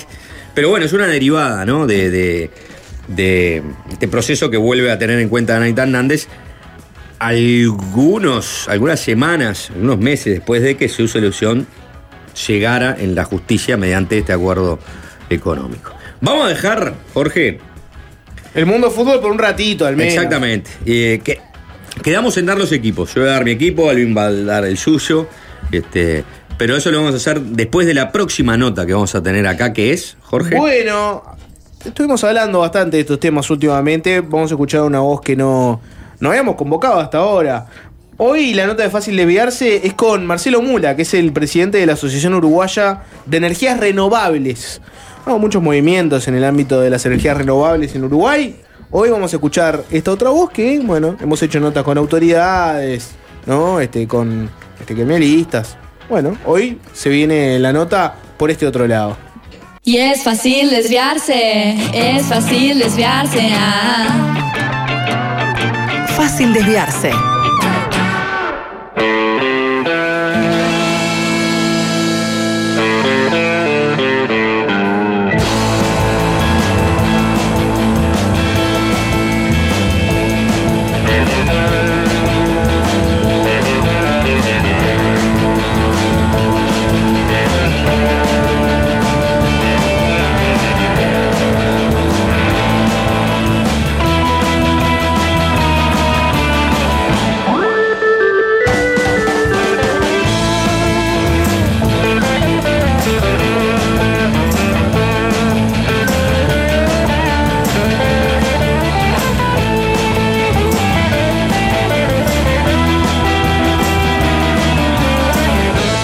...2023 ha estado movido en el ámbito de las energías renovables en Uruguay. Por un lado, apareció el primer gran proyecto de hidrógeno verde. A mediados del año, el gobierno anunció una inversión de 4 mil millones de dólares en Paysandú para la construcción de una planta de hidrógeno verde y energías renovables. Uruguay firmó un acuerdo con la Unión Europea sobre el hidrógeno verde. Los países europeos quieren ir dejando de lado el consumo de combustibles fósiles y la idea es que nosotros seamos proveedores de combustibles verdes. Después está el cambio en el mercado mayorista de la energía eléctrica, que se hizo recientemente. Esto habilita a los generadores de energía renovables no convencionales, o sea, biomasa, eólica, fotovoltaica, a darle energía a los grandes consumidores, algo que antes hacía exclusivamente la UTE. Se abren muchas oportunidades y muchas más preguntas en ambos temas.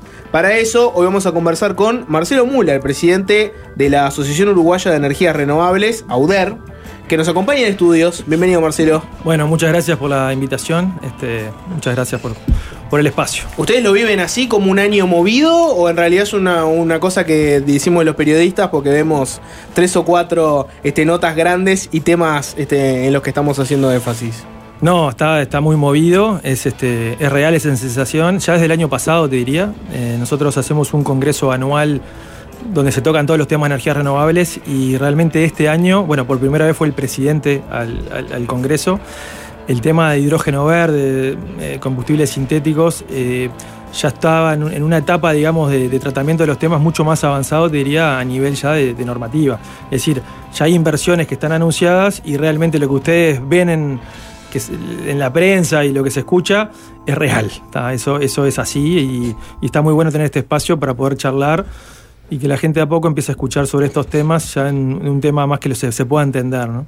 Eh, Marcelo, en una este, conferencia a finales de- del año pasado, en 2022, donde ya estaba ¿no? este, presente eh, el camino de ir, por ejemplo, a este nuevo decreto que salió por parte del Ejecutivo, que va a permitir que eh, haya un negocio entre privados en el mercado de mayoristas por la venta de energía, ener- por la venta de energía eléctrica.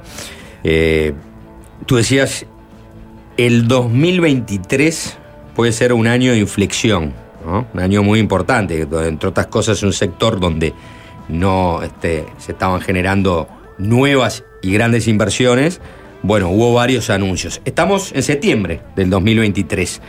¿Cómo evalúas ¿no? este, cómo han ido las cosas desde aquella conferencia o, aquel fin de año del 2022 hasta este septiembre? Tal decreto, por ejemplo, que ya fue este, aprobado. Pero ¿qué otras cosas vos entendés que pueden este, ratificar eh, es- es- esa frase que usaste en el año Claro. 2022, que era eh, un punto de inflexión? Sí, ¿por qué, por qué el punto de inflexión en aquel momento? Y ahora lo- te lo comento, lo confirmamos. Nosotros veíamos que eh, hay dos temas, el tema de energía en Uruguay, dos temas bien, distintos. Un tema es el crecimiento de la demanda eléctrica vegetativa que tiene Uruguay por el aumento del PBI, del consumo.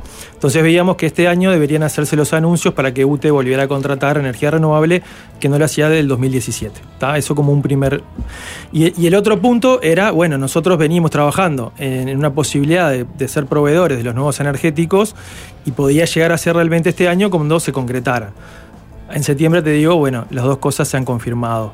UTE ha hecho los primeros anuncios para poder incorporar eh, a partir del año que viene 100 megavatios de energía solar fotovoltaica a su sistema y empezaron a aparecer las inversiones que tanto habían estado en la vuelta a decir, bueno, yo quiero invertir acá para hacer plantas de generar hidrógeno y los combustibles sintéticos derivados, que todo eso lo empieza con la este, instalación de plantas de energía renovable.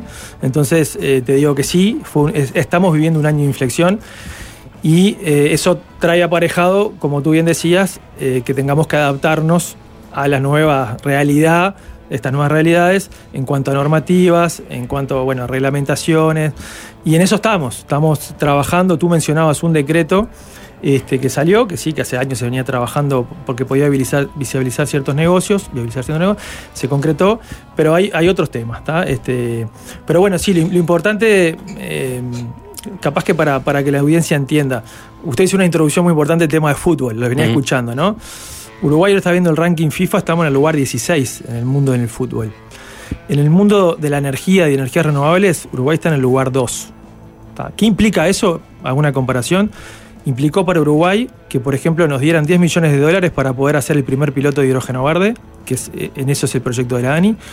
Implicó que Uruguay pudiera, este, digamos, financiarse a tasas más convenientes, cumpliendo ciertos objetivos, ¿ah? el trabajo del Ministerio de Economía. Y implicó que ahora el mundo quiera decir, es, que está necesitando estos nuevos combustibles, dado, como bien comentaron, el tema del cambio geopolítico de la energía. Pongan los ojos en Uruguay porque somos de los únicos países que ya transitamos la primera, el primer cambio de matriz, ya nuestra matriz eléctrica es renovable y quieren ir a esos países. Porque los demás países siguen con el lío de poder cambiar su matriz eléctrica eléctrica. Nosotros estamos cambiando la matriz primaria del mundo. Entonces, en, en ese contexto es que está bueno ubicarse y en ese contexto que es tan grande como país exportador hay que hacer un montón de adecuaciones normativas. ¿tá?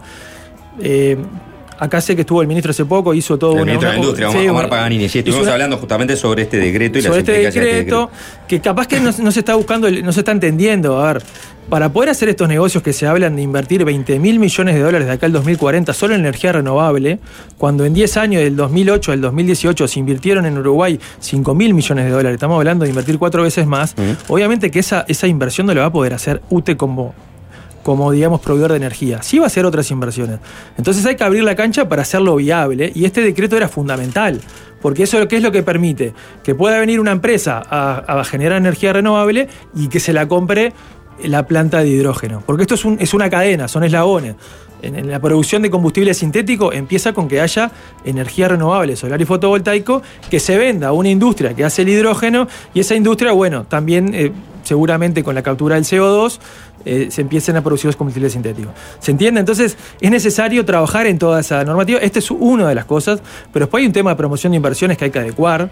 ¿ah? fuertemente, por ejemplo, la energía solar fotovoltaica, después de los últimos cambios, los últimos años, hoy no está promovida. Es decir, una empresa que se instale a, a producir energía solar fotovoltaica no le puede vender a otra y aplicar a la COMAP.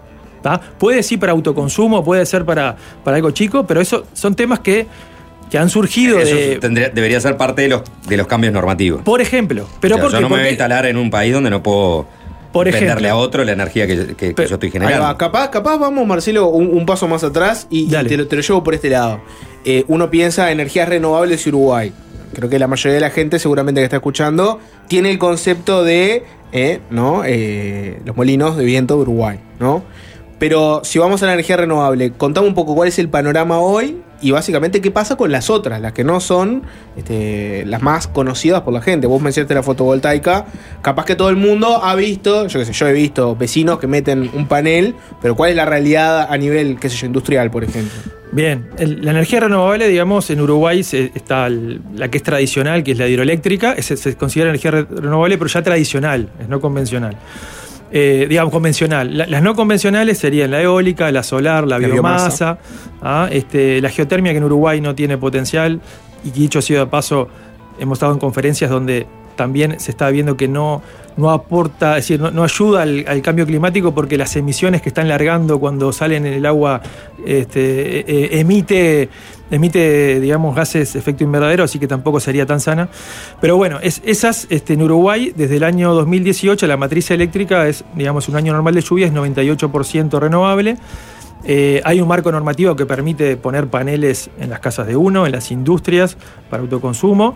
En ese contexto estamos, digamos, es, lo cuando hablamos de energías renovables. Este, y Uruguay fue, digamos, pionero en eso, fue de los primeros países que habilitó. También fuimos pio- pioneros en poder cambiar la, la matriz eléctrica y lograr en el 2017 ser, digamos, pasar, ¿se acuerdan cuando había problemas de apagón en el 2008? A depender de, de nuestro viento, de nuestro sol y bajar los costos, bueno, todos los beneficios que trajo. Hoy, digamos, de la energía eléctrica que hay en Uruguay, más o menos tenemos el dato de, de- de cuánto de eso viene exclusivamente de energías renovables y dentro de esas, cuánto viene, por ejemplo, de la eólica, de la fotovoltaica. Sí, en- eh, te- ahora terminó el año el 2022, que fue un año de mucha sequía. ¿Tá? Si hubiéramos estado en la condición del 2008, hubiéramos tenido apagones. Digo, hablamos de la falta de agua y la crisis hídrica, pero no de la falta de energía. Eso se debe justamente al cambio que se hizo, a la interconexión que hubo con otros países. El año pasado fue 90% energía renovable, un año de seca.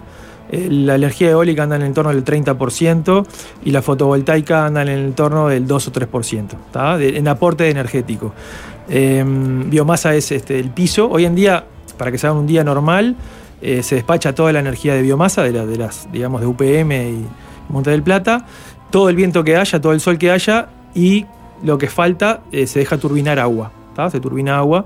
Cuando no hay agua, se trata de comprar eh, en el exterior, Argentina o Brasil, o prender, o prender la central térmica, lo que sea más barato.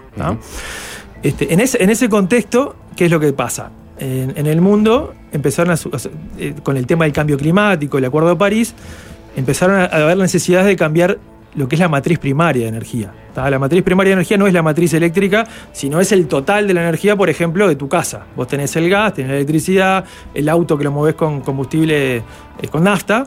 Bueno, en, es- en esa, matriz primaria, Uruguay tiene ya el 60% también renovable, con la biomasa, con la matriz eléctrica, queda un 40% que dependemos del, del petróleo, ¿no?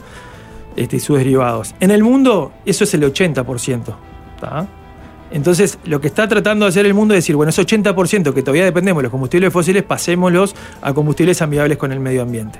Con toda la energía renovable que se invirtió en el mundo, eso es, es interesante, en todos estos años no movimos para nada la aguja. Es decir, aportamos creo que el 4% de, energía primaria del mundo solo con, con lo que se invirtió. Entonces, este, este vector del hidrógeno verde y sus derivados lo que permite es, a partir de la energía renovable, poder producir en una fábrica un, combustible sintético y empezar a sustituir de a poco el uso que se le da al petróleo y sus derivados. Y en eso, que el mundo empezó a- se puso de acuerdo que tenemos que ir por ese lado, los bancos empezaron a financiar, Europa con su guerra empezó a, a- a verse más apresurada, empezaron a ver los países y ahí es que entra Uruguay. ¿Se entiende?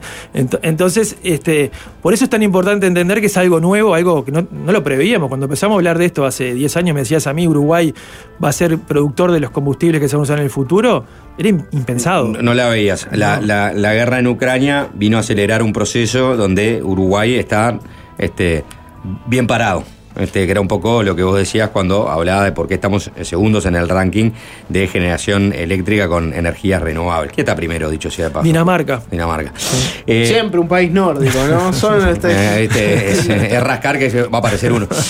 Quería ir este, a, a- a- a lo que se viene, ¿no? Este, vos decías, hablabas de la primera transición energética. La primera transición energética estuvo eh, fijada básicamente en la producción de energía eólica, con un marco regulatorio que habilitó a que privados invirtieran este, en molinos, ¿no? Este, y que arreglaran, acordaran contratos en dólares, este, a 20 años, que de hecho también, si se quiere, en un principio esos, esos contratos eh, fueron este, cuestionados porque obviamente eran buenos contratos para el generador de la energía, UTE pagaba muy bien en un mundo donde esa tecnología iba siendo cada vez más barata.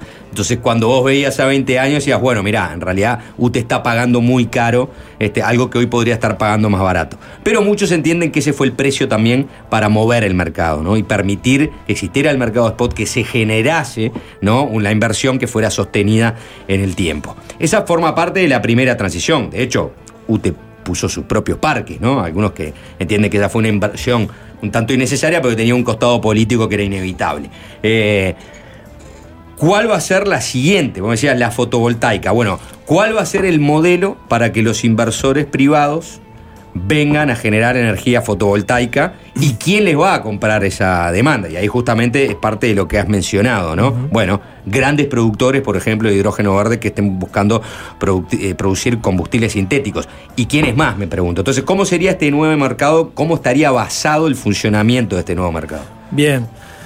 Mire, también lo di- dividiría en dos partes. Por un lado, la demanda eléctrica de UTE, por su cr- incremento de demanda, clientes que se vienen a instalar Uruguay. Por ejemplo, ahora eh, a fin de mes entran en Florida a operar una, una minera de datos que va a consumir 45 megas de potencia firme. Para tener una idea, eso estamos hablando de 250 megas de fotovoltaica, si tuviéramos que pensar en energía. Esas demandas nuevas que el sistema eléctrico eh, eh, necesi- eh, digamos, necesita abastecer de energía son lo que UTE dice, bueno, yo voy a empezar a instalar de vuelta eh, o a, a contratar o Mm. a, a tener en el sistema eh, energía renovable para la matriz eléctrica, digamos, tradicional, por llamarlo así. ¿no? Entonces, ahí hubo un anuncio de la presidenta de UTE en el Congreso de- del Silvia mes pasado de Silvia este, de Maldi, donde dice, bueno, UTE va a empezar a, eh, necesita incorporar al sistema energía renovable y como ya se instaló, bien decías tú, eh, 1500 megas de energía eólica y 250 megas de energía fotovoltaica, lo que toca es fotovoltaico, por un tema de la complementariedad. Bien. Porque cuando hay vientos y hay sol, bueno. Y, y eso Eh, no- tener los huevos en, di- en distintas canastas. Exacto. Y, y- y lo que dijo UTE, bueno, en estos primeros lo va a hacer UTE la inversión. Bien. ¿Está? Eso es inversión de UTE. Eh, UTE propia. nece- nece- necesita atender mayor demanda, necesita mejorar, ampliar su oferta. y Dice, bueno, en esta primera parte yo vuelvo a ser el jugador este, que necesito ampliar mis posibilidades de suministro. Sí, Entonces hago esta inversión. Que ahí, Foto- en fotovoltaica. que ahí, ahí puede ser discutible si la inversión la tendría que haber hecho UTE con plata de rentas generales o contratar un privado. Eso es una discusión Mm. aparte, pero es- este- en estos primeros megas, por lo menos anunciaron 25 megas para este año y creo que para el año que viene siguen. Sí. El, el objetivo son 800 megas de acá a, a 10 años que hay que incorporar. Este, bueno, eso es UTE. Pero después está todo esto nuevo, ¿tá? que son las grandes fábricas, que la lógica es, yo no tengo por qué estar conectado al sistema eléctrico. ¿ah? Yo puedo poner una planta solar y eólica con líneas exclusivas A, a mi, a mi fábrica. a, a tu fábrica. ¿tá? Para eso es que justamente este tipo de decretos habilitan estos negocios.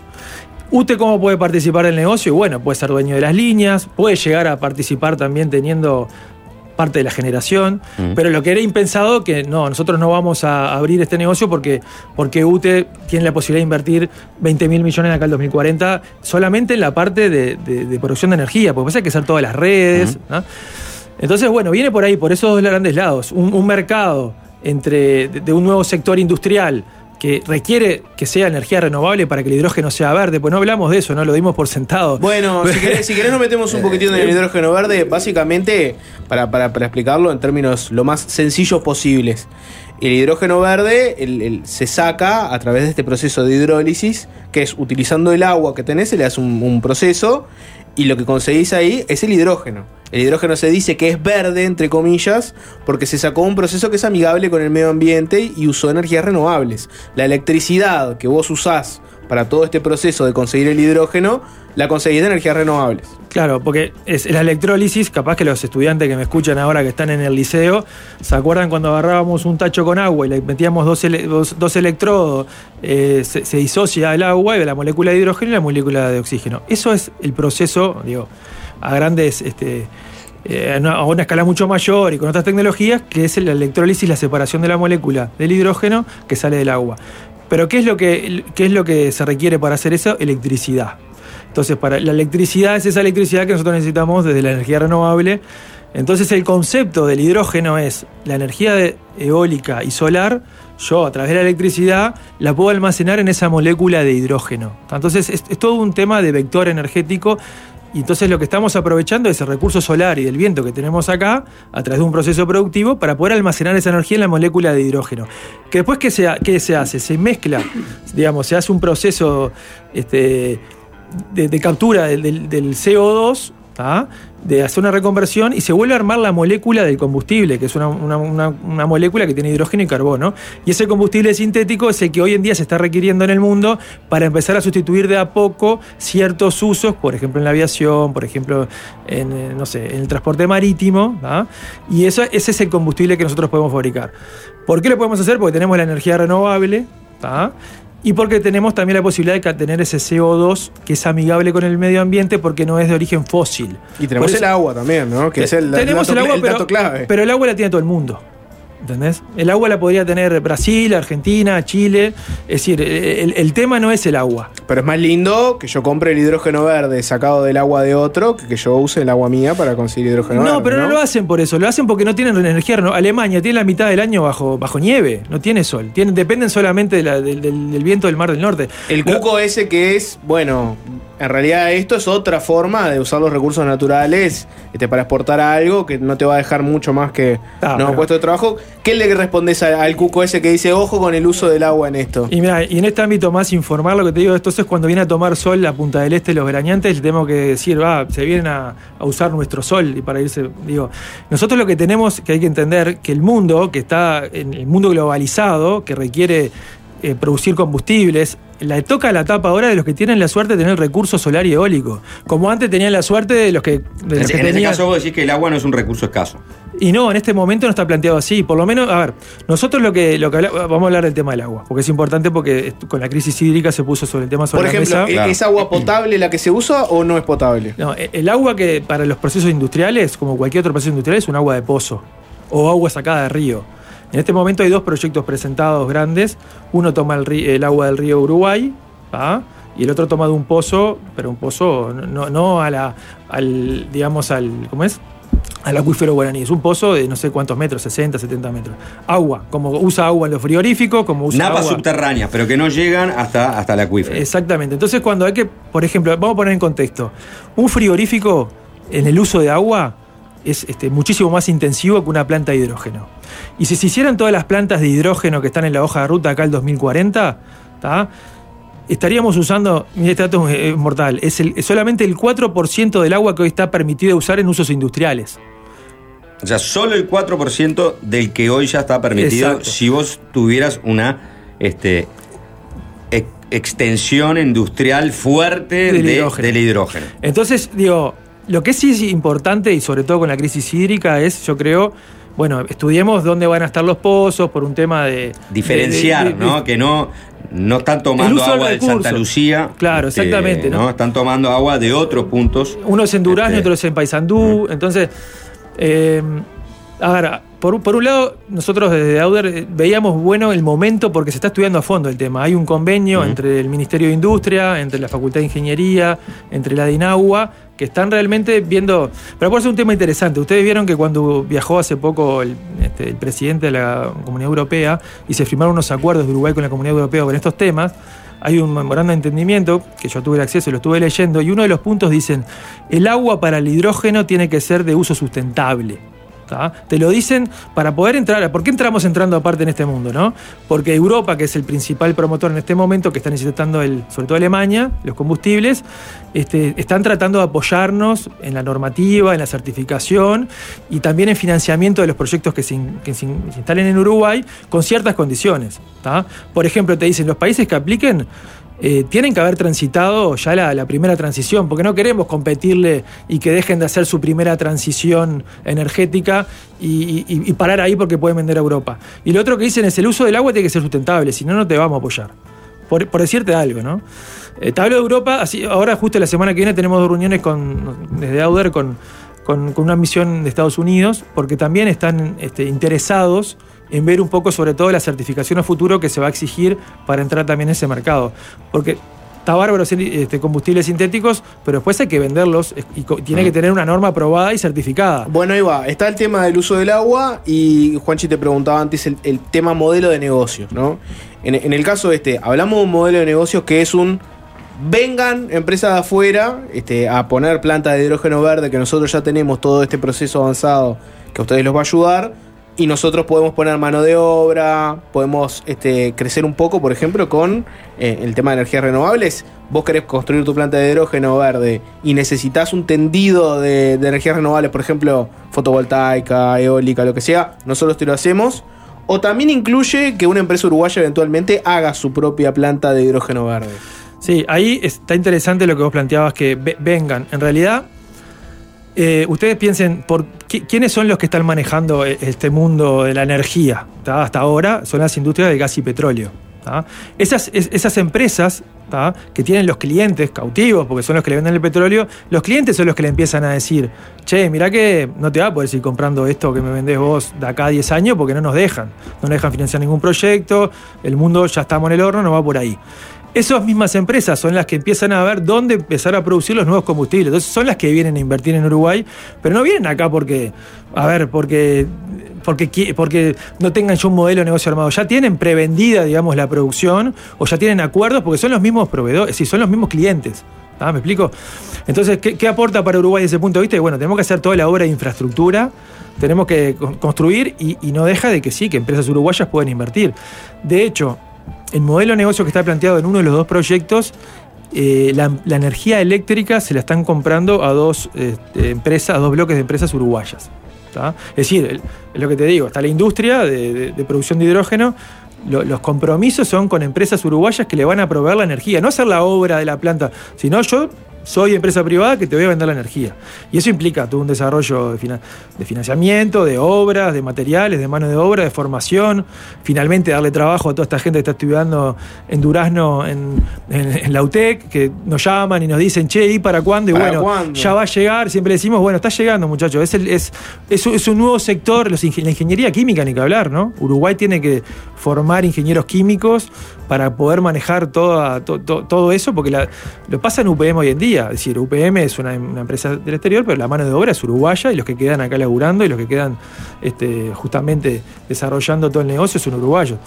Así que eh, creo que es interesante empezar a ver el porqué de las cosas y a entender que atrás de esto, para que funcione, hay que ir dando pasos de a poco.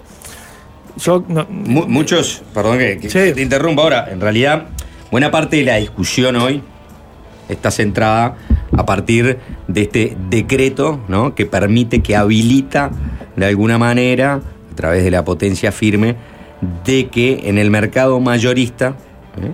privados puedan este, hacer acuerdos entre privados para este, comprar energía eléctrica.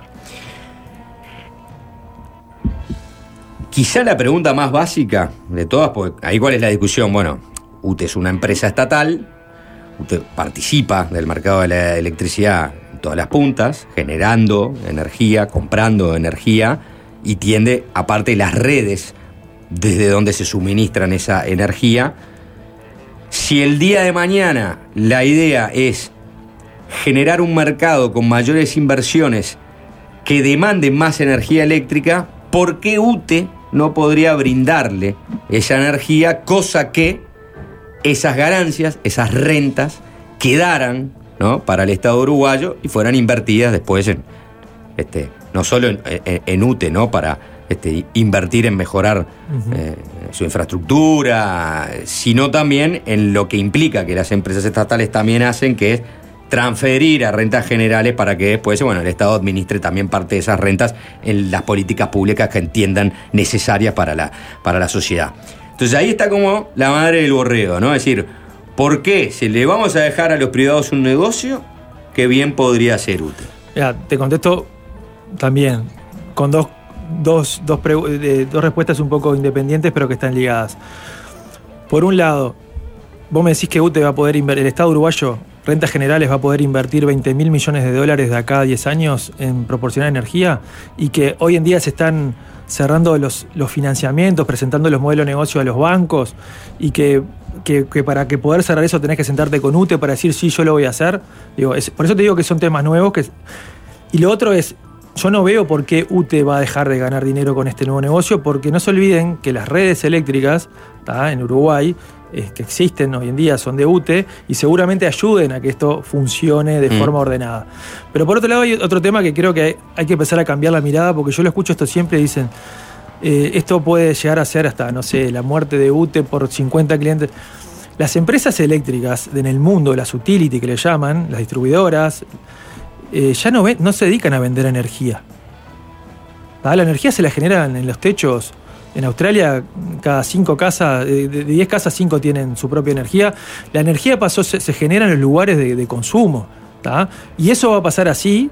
Y capaz que lo que estamos viendo mal es, bueno, cuál es el, eh, a dónde tiene que focalizar UTE en su nueva estrategia de negocio y no tratar de, de- de seguir con el negocio que ya no, no funciona más en el mundo. A lo que voy es, seguramente la- el monopolio natural que tiene UTE de las líneas, sobre todo de distribución, va a ser el- lo que le dé un ingreso a UTE en un futuro porque se van a cobrar viajes por el uso. Sí. Y ese es, el, ese es el negocio a futuro. Entonces, hablar de que, de que inversiones nuevas, porque aparte UTE tiene que seguir gestionando todos sus clientes ¿ah? residenciales, que es el. Estamos hablando de 50 clientes que quedó en el decreto por, por afuera. Sí, esos ¿no? serían este, Los grandes consumidores. Los grandes consumidores, a partir de las modificaciones que se hicieron en la potencia firme, que al principio se, se hablaba de que podían ser este, casi 500 grandes clientes, ¿no? Sí. o sea, prácticamente casi todos los grandes clientes que de pronto este, UTE abastece, ahora eso pasó a ser 50, Sí. ¿no? porque cambió básicamente... Sí, cambió, cambió el número límite. Pero, el pero- número límite. Pero el concepto no cambió. No, el ¿Cuál- concepto no cuál- cambió, ¿Cuál es el sí. concepto? Es adecuarnos a la, a la- Sí, el a la realidad actual. El concepto es, el mundo ha cambiado, hay energía renovable, hace 20 años no existen, y bueno, hay que reconocer la potencia firme porque es algo científico. Ahora, ¿qué pasaría? Perdón, y te interrumpo y seguís No, con no. el razonamiento. ¿Qué pasaría, o sea, en el caso, ¿no? De, que, de este decreto que habilita al negocio entre privados.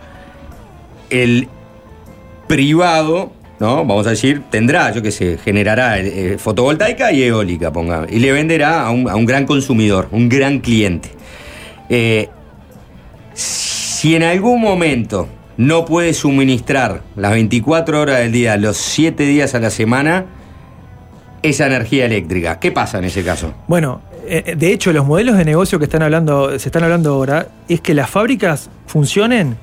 Está hablando de hidrógeno ya, ¿no? Sí. que, que- que funcionen cuando haya recursos, porque tienen la hay, hay una tecnología que es, este, digamos, más seguidora de la energía eléctrica, que no requiere paradas. Entonces, con un banco de baterías que cada vez hay más grandes, este, digamos, que puedan hacer de, de colchón, y no necesitarías la red. Digamos, la fábrica funciona de acuerdo, el modelo de negocio está armado para que las horas de funcionamiento anual, ya sabemos cuánto es, el Ujú. 60% del tiempo, y después durante el día la gestión se hace dependiendo... Es como una de la generación ad hoc. Exacto. Y hoy, en- hoy en día las mineras de datos que se están instalando tienen contratos medio de ese tipo. Eh, hay, hay precios que te van indicando el, precio de la energía, te indican cuándo puedes usarlo o no, y generalmente es cuando sobra la energía. Porque una crítica que hacía el director eh, de UTE, de Cabildo Abierto, ¿no? a este nuevo decreto, basado en esto, ¿no? En, en- un poco en la, en la defensa del negocio de, de UTE, él decía, bueno, En realidad vamos a estar habilitando a que grandes clientes puedan contratar con privados. Y si esos si el día de mañana esos grandes clientes y esos privados no pueden suministrar la energía, entonces este, el respaldo, ¿no? esa potencia firme será UTE, que brindará la energía cuando ellos no tengan capacidad de generarla, o porque no hay viento, o porque, bueno, pocas horas de sol, en fin. Entonces decía, UTE deja de tener clientes para que sean clientes de los privados, pero va a ser útil el respaldo de aquellos privados que este, eventualmente se queden sin la, la posibilidad de suministrarles energía a esos grandes clientes. Entonces decía, bueno, el negocio es malo para UTE por donde se lo mire. Sí, sí, pero eso es un error desde el nacimiento de la afirmación. ¿Por? Pero- porque lo que te estoy explicando, la tecnología no es la que, la que tú estás planteando, va por otro lado. Entonces, si seguimos con ese razonamiento, digo, el- las industrias estas que son, digamos, que acompañan a la generación, ya de- hasta no dependerían de tener estar conectado a la red, serían este, redes aisladas. No van a tener respaldo. de Serían autárquicas. So- claro, es decir, lo que se está hablando ahora, por ejemplo, es qué pasa con las líneas de transmisión que hay que hacer, porque la generación sí no va a estar al lado de las fábricas. Hay que hacer plantas solares, plantas eólicas y hay que tirar líneas hasta los centros de consumo. La discusión un día es, bueno, esas líneas de transmisión, que las puede hacer un privado, ¿cómo, ¿cómo es el trámite para sacar las servidumbres? Porque hasta ahora siempre lo ha hecho UTE, porque las líneas de transmisión eran de UTE. Entonces, uno de los temas que está sobre la mesa, está trancando también algún modelo de negocio, es, bueno, eh, las servidumbres de paso, ¿quién las va a gestionar? Eh, nos van a dar el, digamos, el, el mismo derecho que tiene hoy UTE de, de que sea de bien público y, y que se pueda expropiar y todo eso. Bueno, esas son las discusiones que se están dando. Pero por eso digo, no, a ver, no, el, el respaldo que, que, que que dice el director, capaz que para un proyecto chico, para el proyecto piloto, capaz que puede ser así, pero los grandes proyectos estamos hablando de 2 gigavatios de, de energía renovable. Un proyecto. Cuando hoy en Uruguay no hay, no hay 2 gigavatios de solar y eólica en día. Hoy en día. No hoy en día, ¿entiendes? Estamos Eh, hablando de eh, una eh, monstruosidad de El HIF, el proyecto de Paysandú, Sí. es 2 gigavatios de energía renovable. Ese Ah. no va a tener respaldo de UTE, por no, ejemplo. no, no te digo eso, te digo, Te digo para lo que va a el- demandar. El, volumen. Después, que cómo lo van a sí. Entonces, es otro este, tema, pero lo que va a demandar serían dos gigavatios. Bueno, Eh. porque ahí voy a, a lo siguiente, que capaz que querías responder algo más. No, no, yo lo que digo es Sí. que muchas veces este, eh, el, el decreto, lo que este famoso que, que- que tanto se han criticado, lo que, así, lo que hizo fue adecuar a la realidad tecnológica. Reconocer cosas que están después. De, ¿Dónde se pone el límite para definir un gran consumidor? Es un tema más bien técnico de político. Pero que eso es así por tecnología y que tiene, está comprobado que aportan en, eh, en potencia firme un sistema, digo, es así. Y considerás este, este, este, este- que esta ah, la última modificación al decreto, ¿no? Que redujo eh, en parte quienes son grandes consumidores, eh, ¿es un criterio político o técnico? No, eso es político, claro. Sí, claro, claro. Eh, el siguiente razonamiento es el que usó, por ejemplo, el ministro de Industria. Eh, dijo decir, bueno, a ver, estamos hablando de inversiones, en el caso del hidrógeno, ¿no? Que, y, y inversiones futuras, que puedan ser o más inversiones de hidrógeno o otro tipo de inversiones, cuya demanda de la energía industrial es altísima. Entonces, para ese contexto, lo que muchos de los que. Hay que decir que Paganini viajó varias veces a Alemania, ¿no? Para empezar a tratar de generar este, las condiciones para que estos proyectos se instalen en, en Uruguay. Y una de las cosas que él decía, que le decían los alemanes, era el precio de la energía este, industrial, no la residencial, el precio de la energía industrial es muy alta, es muy cara. Y es un tema que se debe solucionar para que este, las inversiones ¿no? este, sean más atractivas. Es decir, cuando dentro de tu eh, cartera ¿no? de este, condicionalidades vos tengas una energía este, más barata que la que tenés hoy. Y en parte esto vendrías a tratar de solucionar esto, ¿no? ¿Cómo estamos en, en esa energía si nos comparamos con la región? ¿Qué pasa si nos comparamos con Brasil, con Argentina, que tienen un montón de fuentes de energía y, este, y de pronto de riquezas este, en ese sentido que nosotros no tenemos? Mira, eso me consta porque eh, yo justo me tocó estar en esa misión y lo viví. Estábamos en un teatro, es decir, en un auditorio en, París, este, con todos los inversores y una de, las preguntas este, fue esa. Yo me acuerdo que todavía levanté la mano y contesté un poco de los precios que se podían llegar y fue bastante aclaratorio, porque cuando vos ves los precios de la energía en Uruguay en un papel frío de lo que cobran, es, este, digamos, es inviable que comparado, como tú bien decías, con los precios que se consiguen en la región. Los precios, la energía solar fotovoltaica, sobre todo, que es lo que más se instala de potencia en el mundo hoy en día, más que la eólica, solar fotovoltaica, este, ha, ha sido, ha ido bajando los costos de inversión. Entonces, podemos llegar a precios bastante, es decir, competitivos y que son los que requieren en ese, en ese entorno del proyecto. Pero hay un tema no menor cuando nos comparamos con la región, que yo te lo contaba este, hace un rato, que es que no solamente eh, podés ver el precio en sí mismo, sino la complementariedad de los recursos. Porque vos podés tener, eh, por ejemplo, un proyecto en el sur de Argentina que tiene muy buen eólico y buen precio, pero ahí no hay sol. O en el norte de Chile, que tenés muy buen sol, pero ahí no hay viento. Entonces en Uruguay lo que siempre se habla de la complementariedad del recurso, que es una complementariedad del recurso, si ustedes eh, piensan diario, porque obviamente el sol está de día y el viento en Uruguay es- sopla más de noche por las características del país, pero también en estacional, en, en- en las temporadas. En, en- en primavera tenemos más viento, en verano más sol. Bueno, Sabes que a lo largo de todo el año es bastante estable porque va cambiando un poco de dónde viene. Eh, eh, ese- eso nos posiciona nosotros como que tenemos un, un- el 60% del tiempo lo podríamos estar ali- este, alimentando, el factor de planta que se llama, con energías renovables a las fábricas. Entonces ahí un poco respondiendo a tu pregunta, desde el punto de vista del recurso, que es lo primero que ven los que vienen a... a- ¿Cuál es la cuenta que hacen para producir este, en Uruguay combustible sintético? ¿Cuál es el costo de la co- energía, eh, por Básicamente, el costo de la energía, el costo, digamos, del CO2 biogénico, y si tenés disponibilidad, que eso Uruguay lo tiene y el resto de la región no. Por- porque tenemos mucha industria maderera de las, y se capta ese CO2 que sale a la atmósfera, entonces se puede reconvertir. Y después, bueno, la facilidad de la, la seguridad jurídica, aunque te parezca mentira, es, es No, no, eso- sigue digo, funcionando. Porque, porque es brutal. Y bueno, y después lo otro, que no es menor, que lo- creo que vale la pena mencionarlo, lo- lo- el acuerdo multipartidario, que es decir, que el sistema político eh, dé un mensaje fuerte, como Claro hizo en y el firme para que 2010. esa política se mantenga y, y se vaya mejorando. Claro, porque vos vas a un banco a financiar Mm. eso, este, estos proyectos, y decís, no, pero aparte, mira, están todos firmaron. Y fue lo que pasó en el 2010, que por eso es que se pudieron hacer los proyectos de energías renovables y pasaron, lo cambiaron los gobiernos y se siguió con esa política. Ahora estamos justamente trabajando, y me consta que el gobierno está trabajando con, con la oposición en, en- en tratar de elaborar algo similar y va a llegar a buen, a buen puerto seguro. O sea, Este, una, su- una suerte de acuerdo multipartidario para esta este, transición energética de segunda generación. Sí, o capaz que hasta una ley, ¿no? Una ley. Eh, Capaz que, no sé, hay que, hay que ver, creo que están por esas dos. O este, sea, habría que renovar parte de la, lo que fue aquella ley del 98 que estableció un nuevo marco regulatorio. Exacto, porque es algo nuevo. Y en ese algo nuevo Uruguay quedó muy bien posicionado.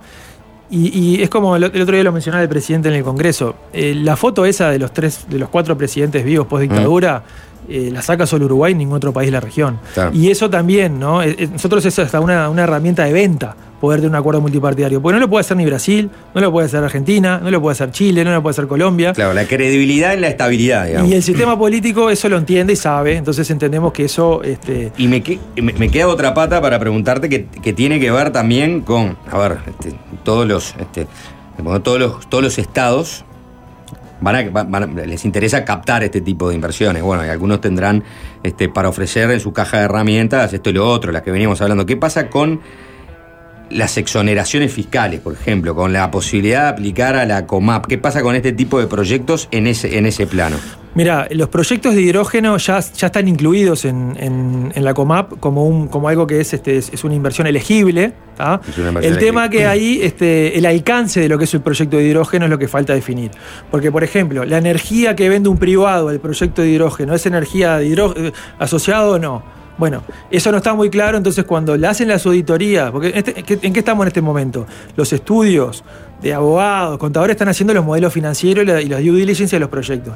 Y dicen, che, mirá, acá hay un, hay un waiver, es decir, hay un aviso de que no está claro esto. Resolvémelo porque si no es difícil de financiar. Y bueno, hay cosas de ese tipo, pero sin duda que todos estos proyectos grandes de inversión aplican a la COMAP.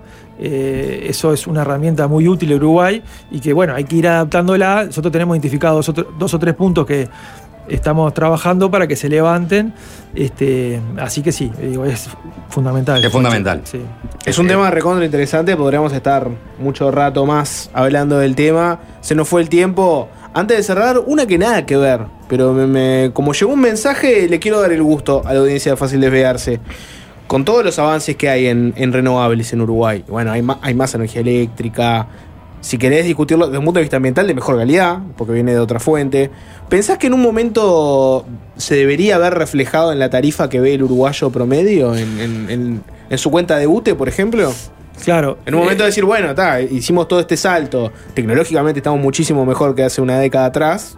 Mi- Mirá, esa, está muy estudiado ese tema ya. El, cambio de la matriz este, eléctrica con energías renovables a UTE le significó un ahorro en estos años de 500 millones de dólares. ¿Qué hizo eh, UTE, gobierno, con esa plata?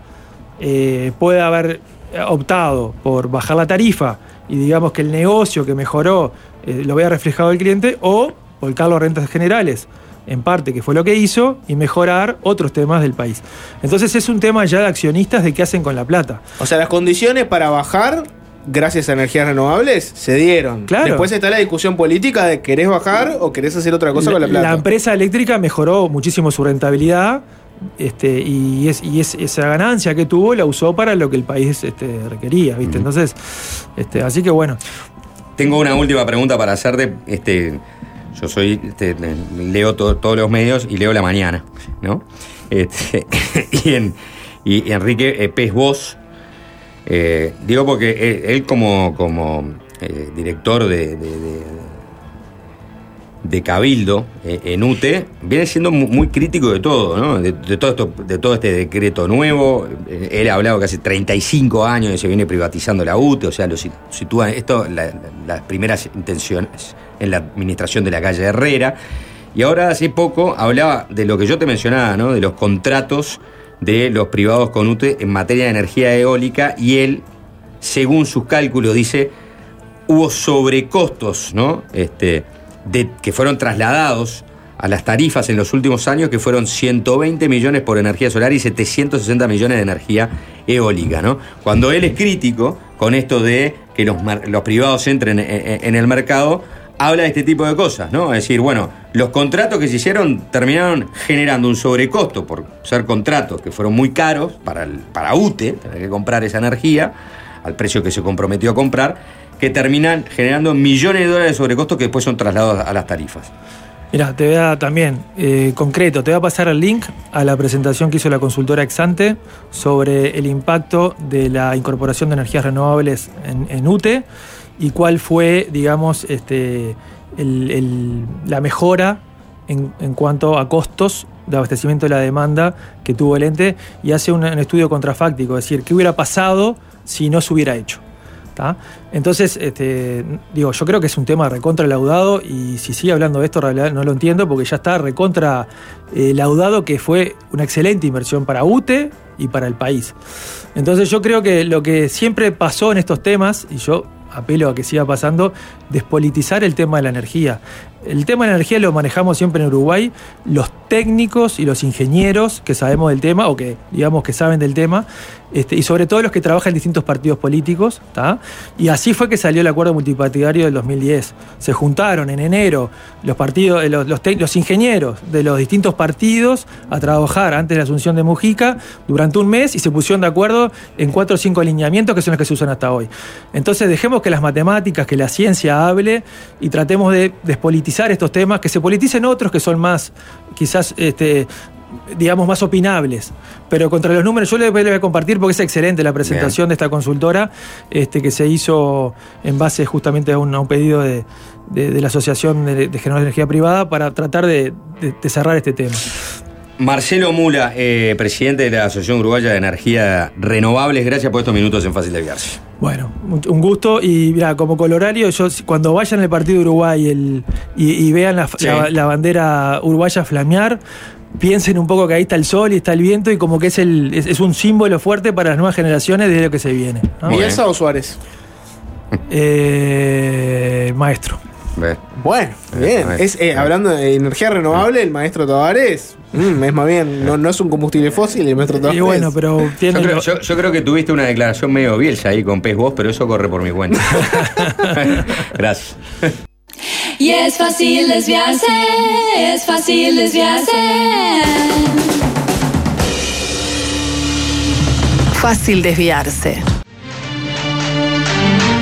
En este mismo momento, Bielsa eh, está en su casa, está sentado, viendo portales, viendo mucha red social, Instagram, Twitter, a ver qué, qué dicen la manga de mediocres de periodistas deportivos uruguayos de él. Está en algún vivo de YouTube con algunos periodistas medios desconocidos que están hablando de Bielsa. A ver qué dicen. Me mandan un mensaje, ¿eh? Y escucha, mensaje, y escucha en la radio, y escucha en la radio que Juan Chuní tiene Eh. los 11 Eh, para el próximo partido. Tengo mis 11, pero antes me manda un mensaje que dice lo siguiente. Bielsa, Marcet es uruguayo.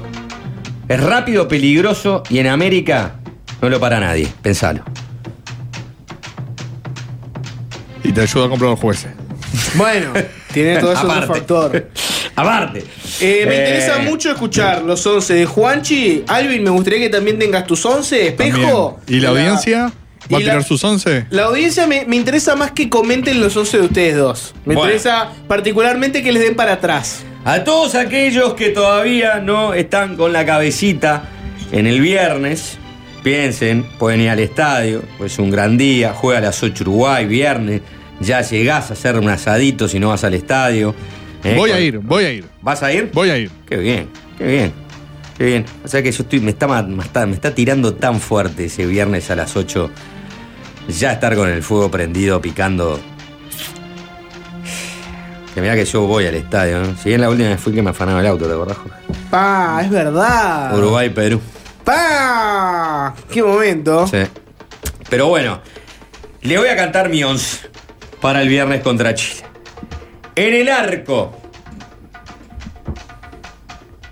Creo que no hay mayores dudas ¿no? sobre quién va a ser el golero. Estoy hablando de Sergio Roget. Esta nadie te la puede discutir. Estamos de acuerdo. No se discute. ¿Quiénes son los otros dos convocados? Bueno, Franco Israel, que atajan el Sporting de Portugal, y Santiago Mele, que está en este momento en el fútbol colombiano. Lateral por la derecha, si lo trajo, yo creo que lo va a usar. Porque aparte no está muy claro quién puede ocupar ese rol. Nos ha pasado hasta en los últimos mundiales que lo terminó ocupando casi de, de chiripa eh, Guillermo Varela. Sin ir a- sin jugar casi eliminatorias. Casi sin jugar sin eliminatoria ter- terminó jugando dos mundiales. Y en este momento está lesionado Guillermo Varela, está lesionado Araujo. exactamente. ¿Quién va a ser el lateral? Naita Hernández, Jorge. Comparto. Zagueros. Vamos, este, por ahora estamos dos en dos, Alvin. Exacto. Zagueros. Y acá va a empezar una, una diferencia seguramente. El zaguero por derecha, yo creo que aparte filmó para el, el Wolverhampton de Inglaterra, Premier League. Eso ya en la cabeza de Bielsa me parece que es, es- es mucho decir. Te tira la camiseta urinera. Fuerte. Santiago Bueno. Zaguero derecha. Alvin. Estoy contigo, Santiago Bueno. Yo hubiera puesto a Coates en este lugar, pero ya que Bielsa no lo citó, vamos con Santiago Bueno. Yo había puesto. Vos ponías a Coates por cooperativista, por una persona. Yo había puesto ¿no? Coates también en, Eh. en mi cuadro original. Como no estuvo citado, me, me decanté por Santiago Bueno.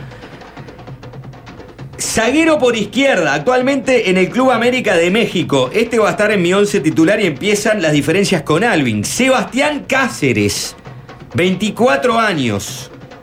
Ya estuvo eh, citado hasta en el proceso del Tornado Alonso rumbo a, a- a los amistosos, ¿te acordás? Para, para el Mundial. Hombre de Liverpool. Bueno, Sebastián Cáceres es mi zaguero por izquierda. Alvin. Voy con Matías Viña. Eh, lo citó y jugó de zaguero, creo que fue uno de los partidos eh, amistosos en junio. Eh, habló bien de él en esa posición y creo que que cite a cuatro laterales izquierdos implica que por lo menos a uno de ellos lo ve como zaguero y para mí es Viña y por eso va de titular. Una explicación razonable. Y, y Alvin ya pone en, la, saga a Viña junto a Santiago Bueno. Lateral por izquierda. Alvin puso a Viña, que podría ser un posible lateral por izquierda, en, en la saga. En mi caso, yo tenía la siguiente duda. Porque como están dando tan bien en este momento en el Palmeiras, una posibilidad era que el, lateral izquierdo fuera Pigueres. Pero como fue un poco el titular también durante el Mundial y anduvo muy bien y juega en el fútbol europeo, y juega en Italia, y juega torneos europeos, voy a quedarme con Matías Olivera. Sí, comparto. Bien. Matías Olive- Olivera para mí tiene el puesto asegurado, a menos que pase una catástrofe o, o lo que sea, eh, de acá por cuatro años. Bueno, y acá viene una duda, ¿no? Si Bielsa va a jugar 4-3-3 o si Bielsa va a jugar 4-2-3-1.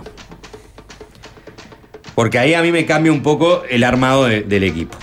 Sí, te cambia de sacar un medio medio y Sí. poner un enganche, digamos, o un medio, un volante adelantado. Exacto, o sea, ese, ese, o sea, si es 4-2, si es 4-2-3-1, ah, eh, no sé quiénes serían. eh, eh, sé que sería uno de esos dos, seguro. El otro me genera duda.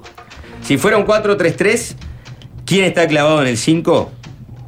No tengo dudas que por el momento, aparte que está pasando en el PSG. La estrella nueva de Francia. Exactamente, Manuel Ugarte, 22 años, actualmente en el Paris Saint Germain, este, como el 5 de Uruguay. Y si fuera una línea de 3, simplemente fuera un poco más sencillo, 4-3-3, me decanto por un lado Valverde y por el otro Nicola Cruz. Estoy de acuerdo e incluso mantengo a los mismos jugadores si cambia la figura.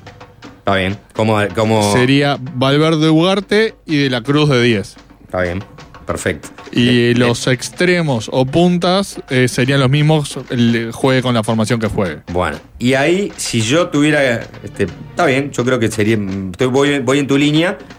Si fuera 4-2-3-1, en ese caso, estoy de acuerdo que esos tres serían. Por izquierda, Maxi Araujo. Está jugando en el Toluca en México. Por derecha, Pelistri. Como decís vos, en el 10, Nico de la Cruz y arriba Darwin. Y si fuera 4-3-3, Ugarte, Valverde, Nico de la Cruz y arriba, por afuera, en izquierda Maxi Araujo, por afuera por de- derecha Pelistri y el 9 Darwin Núñez. Exactamente igual, pero la punta izquierda se la doy a Brian Rodríguez. A Brian Rodríguez. Sí, le tengo mucha fe y, y un amigo me dijo, eh, se va a convertir en la estrella del equipo con Bielsa, Brian Rodríguez. Bueno. Le tiene mucha fe y yo no tanta, pero creo que va a ser titular. Bueno, esos serían este, básicamente el 11 para el joven Churín y el, on- el 11 para Alvin La Rosa. ¿Cómo la viste? ¿Cómo la vieron? Excitante, me parece que Bielsa está en un momento en el que está muy eh, abierto a escuchar opiniones. No, no, Jorge, metete, deportivo. metete en, en la de verdad. ¿4-3-3 o 4-2-3-1? 4-3-3. Clásico. Un clásico, clásico, clásico y básico, Alvin. Esto es Uruguay. El error de Bielsa, ¿sabes cuál es, Alvin? Venir a querer cambiar lo que es Uruguay, la esencia de nuestro país. No, igual Venir a Uruguay pedirle- siempre venir fue pe- venir a pedir 4-4-2. que lo- pero- los futbolistas Sí. tengan un promedio de, edad de 20 años de edad es ir en contra de la esencia uruguaya. A mí dame jugadores de 30 para arriba. No quiero ver a alguien que tiene ¿Sabes acné. cuántos jugadores ti- tienen más de 30 años en todos los citados? Los 25 jugadores citados. ¿Cuántos? Solo un jugador que tiene 30 años cumplidos, que es Sergio Roget, Claro, el golero. Solo Roget. Roget es, es el más viejo de todos. Y Sí. apenas tiene 30. Los demás tienen menos. El promedio creo que es 23, coma algo. Pa. Esta es la reno- Sacame la- esta la- selección la- de Pubel. La renovación posta, ¿eh? No, no, no. el promedio, mirá, el promedio de edad de esta selección ronda los 24,6 años, con solo 7 futbolistas por encima de los 25. El más grande, como dice Alvin, es Sergio Roget, que tiene 30 años y acumula 1080 minutos con la selección y muchos de esos minutos los sumó en el Mundial de Qatar. El más tiro- joven es Cristian Olivera, el Quique Olivera, que nació el 17 de abril del 2002 y tiene 21 años y que fue también citado por Marcelo Bielsa. Te tiro eh, el dato de cuántos jugadores jugaron en el Mundial 2018. No el anterior, el No, del año pasado, sino el de 2018. A ver. Solo dos jugadores estuvieron citados en ese Mundial. ¿Qué son? Nández y Maxi Gómez. Y lo que es impres- impresionante es que ya, viste, el, el- el nivel de jugadores que están jugando en Europa bajó un montón. Hoy, hoy, hoy en día son. Mucho Brasil. Son, este, no llegan a la mitad. Son 11 los que están jugando en Europa. En Brasil tenés 6, en México 3, en Estados Unidos 2, en Argentina 1, Colombia 1, eh, y ta. Y después sí, son todos, este, lo- el restante son eh, eu- europeos, ¿no? O sea, tenés Italia 3, Inglaterra 3, Francia 2, ahí tenés 8, eh, Portugal 9, Rusia 10, Dinamarca 11, Francia 2. 12 jugadores que están en el fútbol europeo. Ta, y uno en el mercado ruso, ¿no? Que, que, que es raro, que, es, que fue una sorpresa también, que es Lucas Olazo. Sí. Está metido en este plantel. Que no se lo esperaba y llegó a la concentración y, y se publicó su, su imagen llegando antes de la lista. Y fue una sorpresa para muchos Sí. porque nadie lo tenía en los planes. En esa lista que se filtró no estaba. Y, y además no entraban en los cálculos al ser lateral izquierdo y a- al haber otros tres laterales izquierdos confirmados fue como, ¿y qué hace Lucas Solás acá? No me gusta, como cantaba Becky G, a mí me gustan mayores. No, no me gusta este- esta selección puber. Tengo que hacer una tanda y a la vuelta. Torres, Sí. otro jugador que está citado, Maxi Gómez que está citado también, digo que no los hemos mencionado, Eh, eh, y Emiliano Martínez que también fue, este, ¿no? Una persona que está jugando el fútbol de Dinamarca, Felipe Carballo, el compañero de Suárez, eh, para mencionar un poco... ¿Es algo de Carballo Total. algo contigo? El, no, el Pumita Rodríguez, Bruno Méndez, eh, y ta, no me está faltando, Agustín Canovio que está en el Paranaense. Esos son los 25 de Bielsa para esta doble fecha. Hacemos una tanda y a la vuelta Ya está, 3 más a 0, fútbol ni para vengas. pegarme el tiro del Ni todo. vengas 3 a 0. Y es fácil desviarse, es fácil desviarse. Ajá.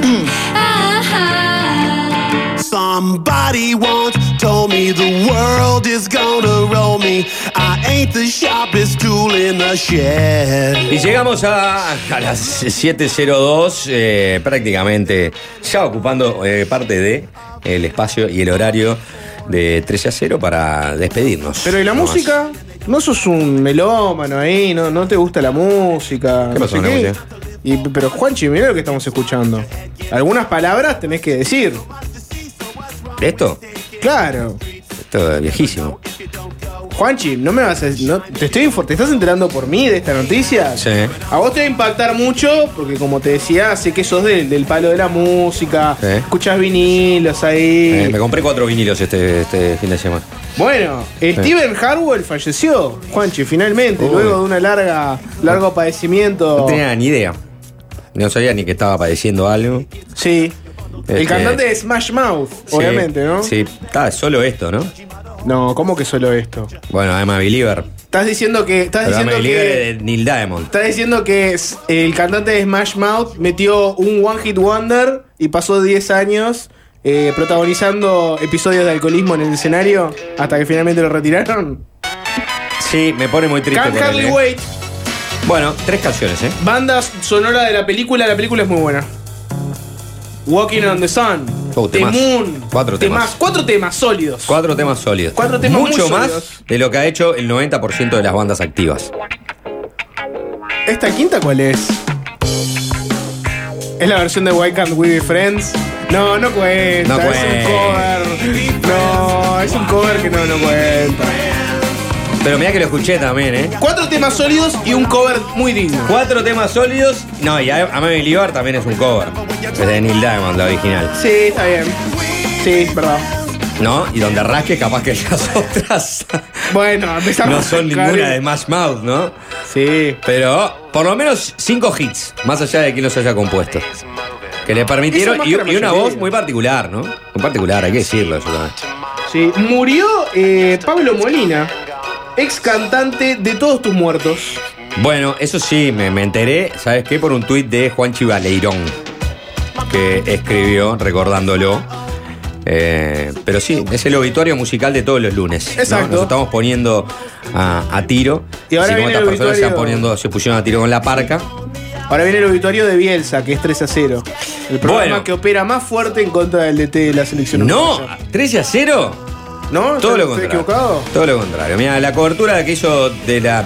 Marco Silva hizo una, este, una de las preguntas más sensatas que se escucharon en la conferencia de prensa de Bielsa, que estuvo presente. Escuché 3 a 0 cuando terminó la conferencia, me fui a comprar comida de noche y, y fui, me fui escuchando a Marcos, a Nico, este. Y, y te diría que son muy bielcistas. Muchos de ellos. Habrá que ver qué opinan de todo esto que ocurrió este, en el sábado. Y para eso me voy a volver a mi casa escuchándolos a 3 a 0. ¿Nos vamos? Dato, Vámonos. solo de las canciones que escuchamos, solo All Star es original de Smash Mouth. Estaba clavado. ¿Walking Onda on the Sun rasque. tampoco? ¡Pa! ¡Qué increíble! Bueno, no importa. Se murió el intérprete, señores. Un gran intérprete. Un gran intérprete. Nos vemos. Chau, chau.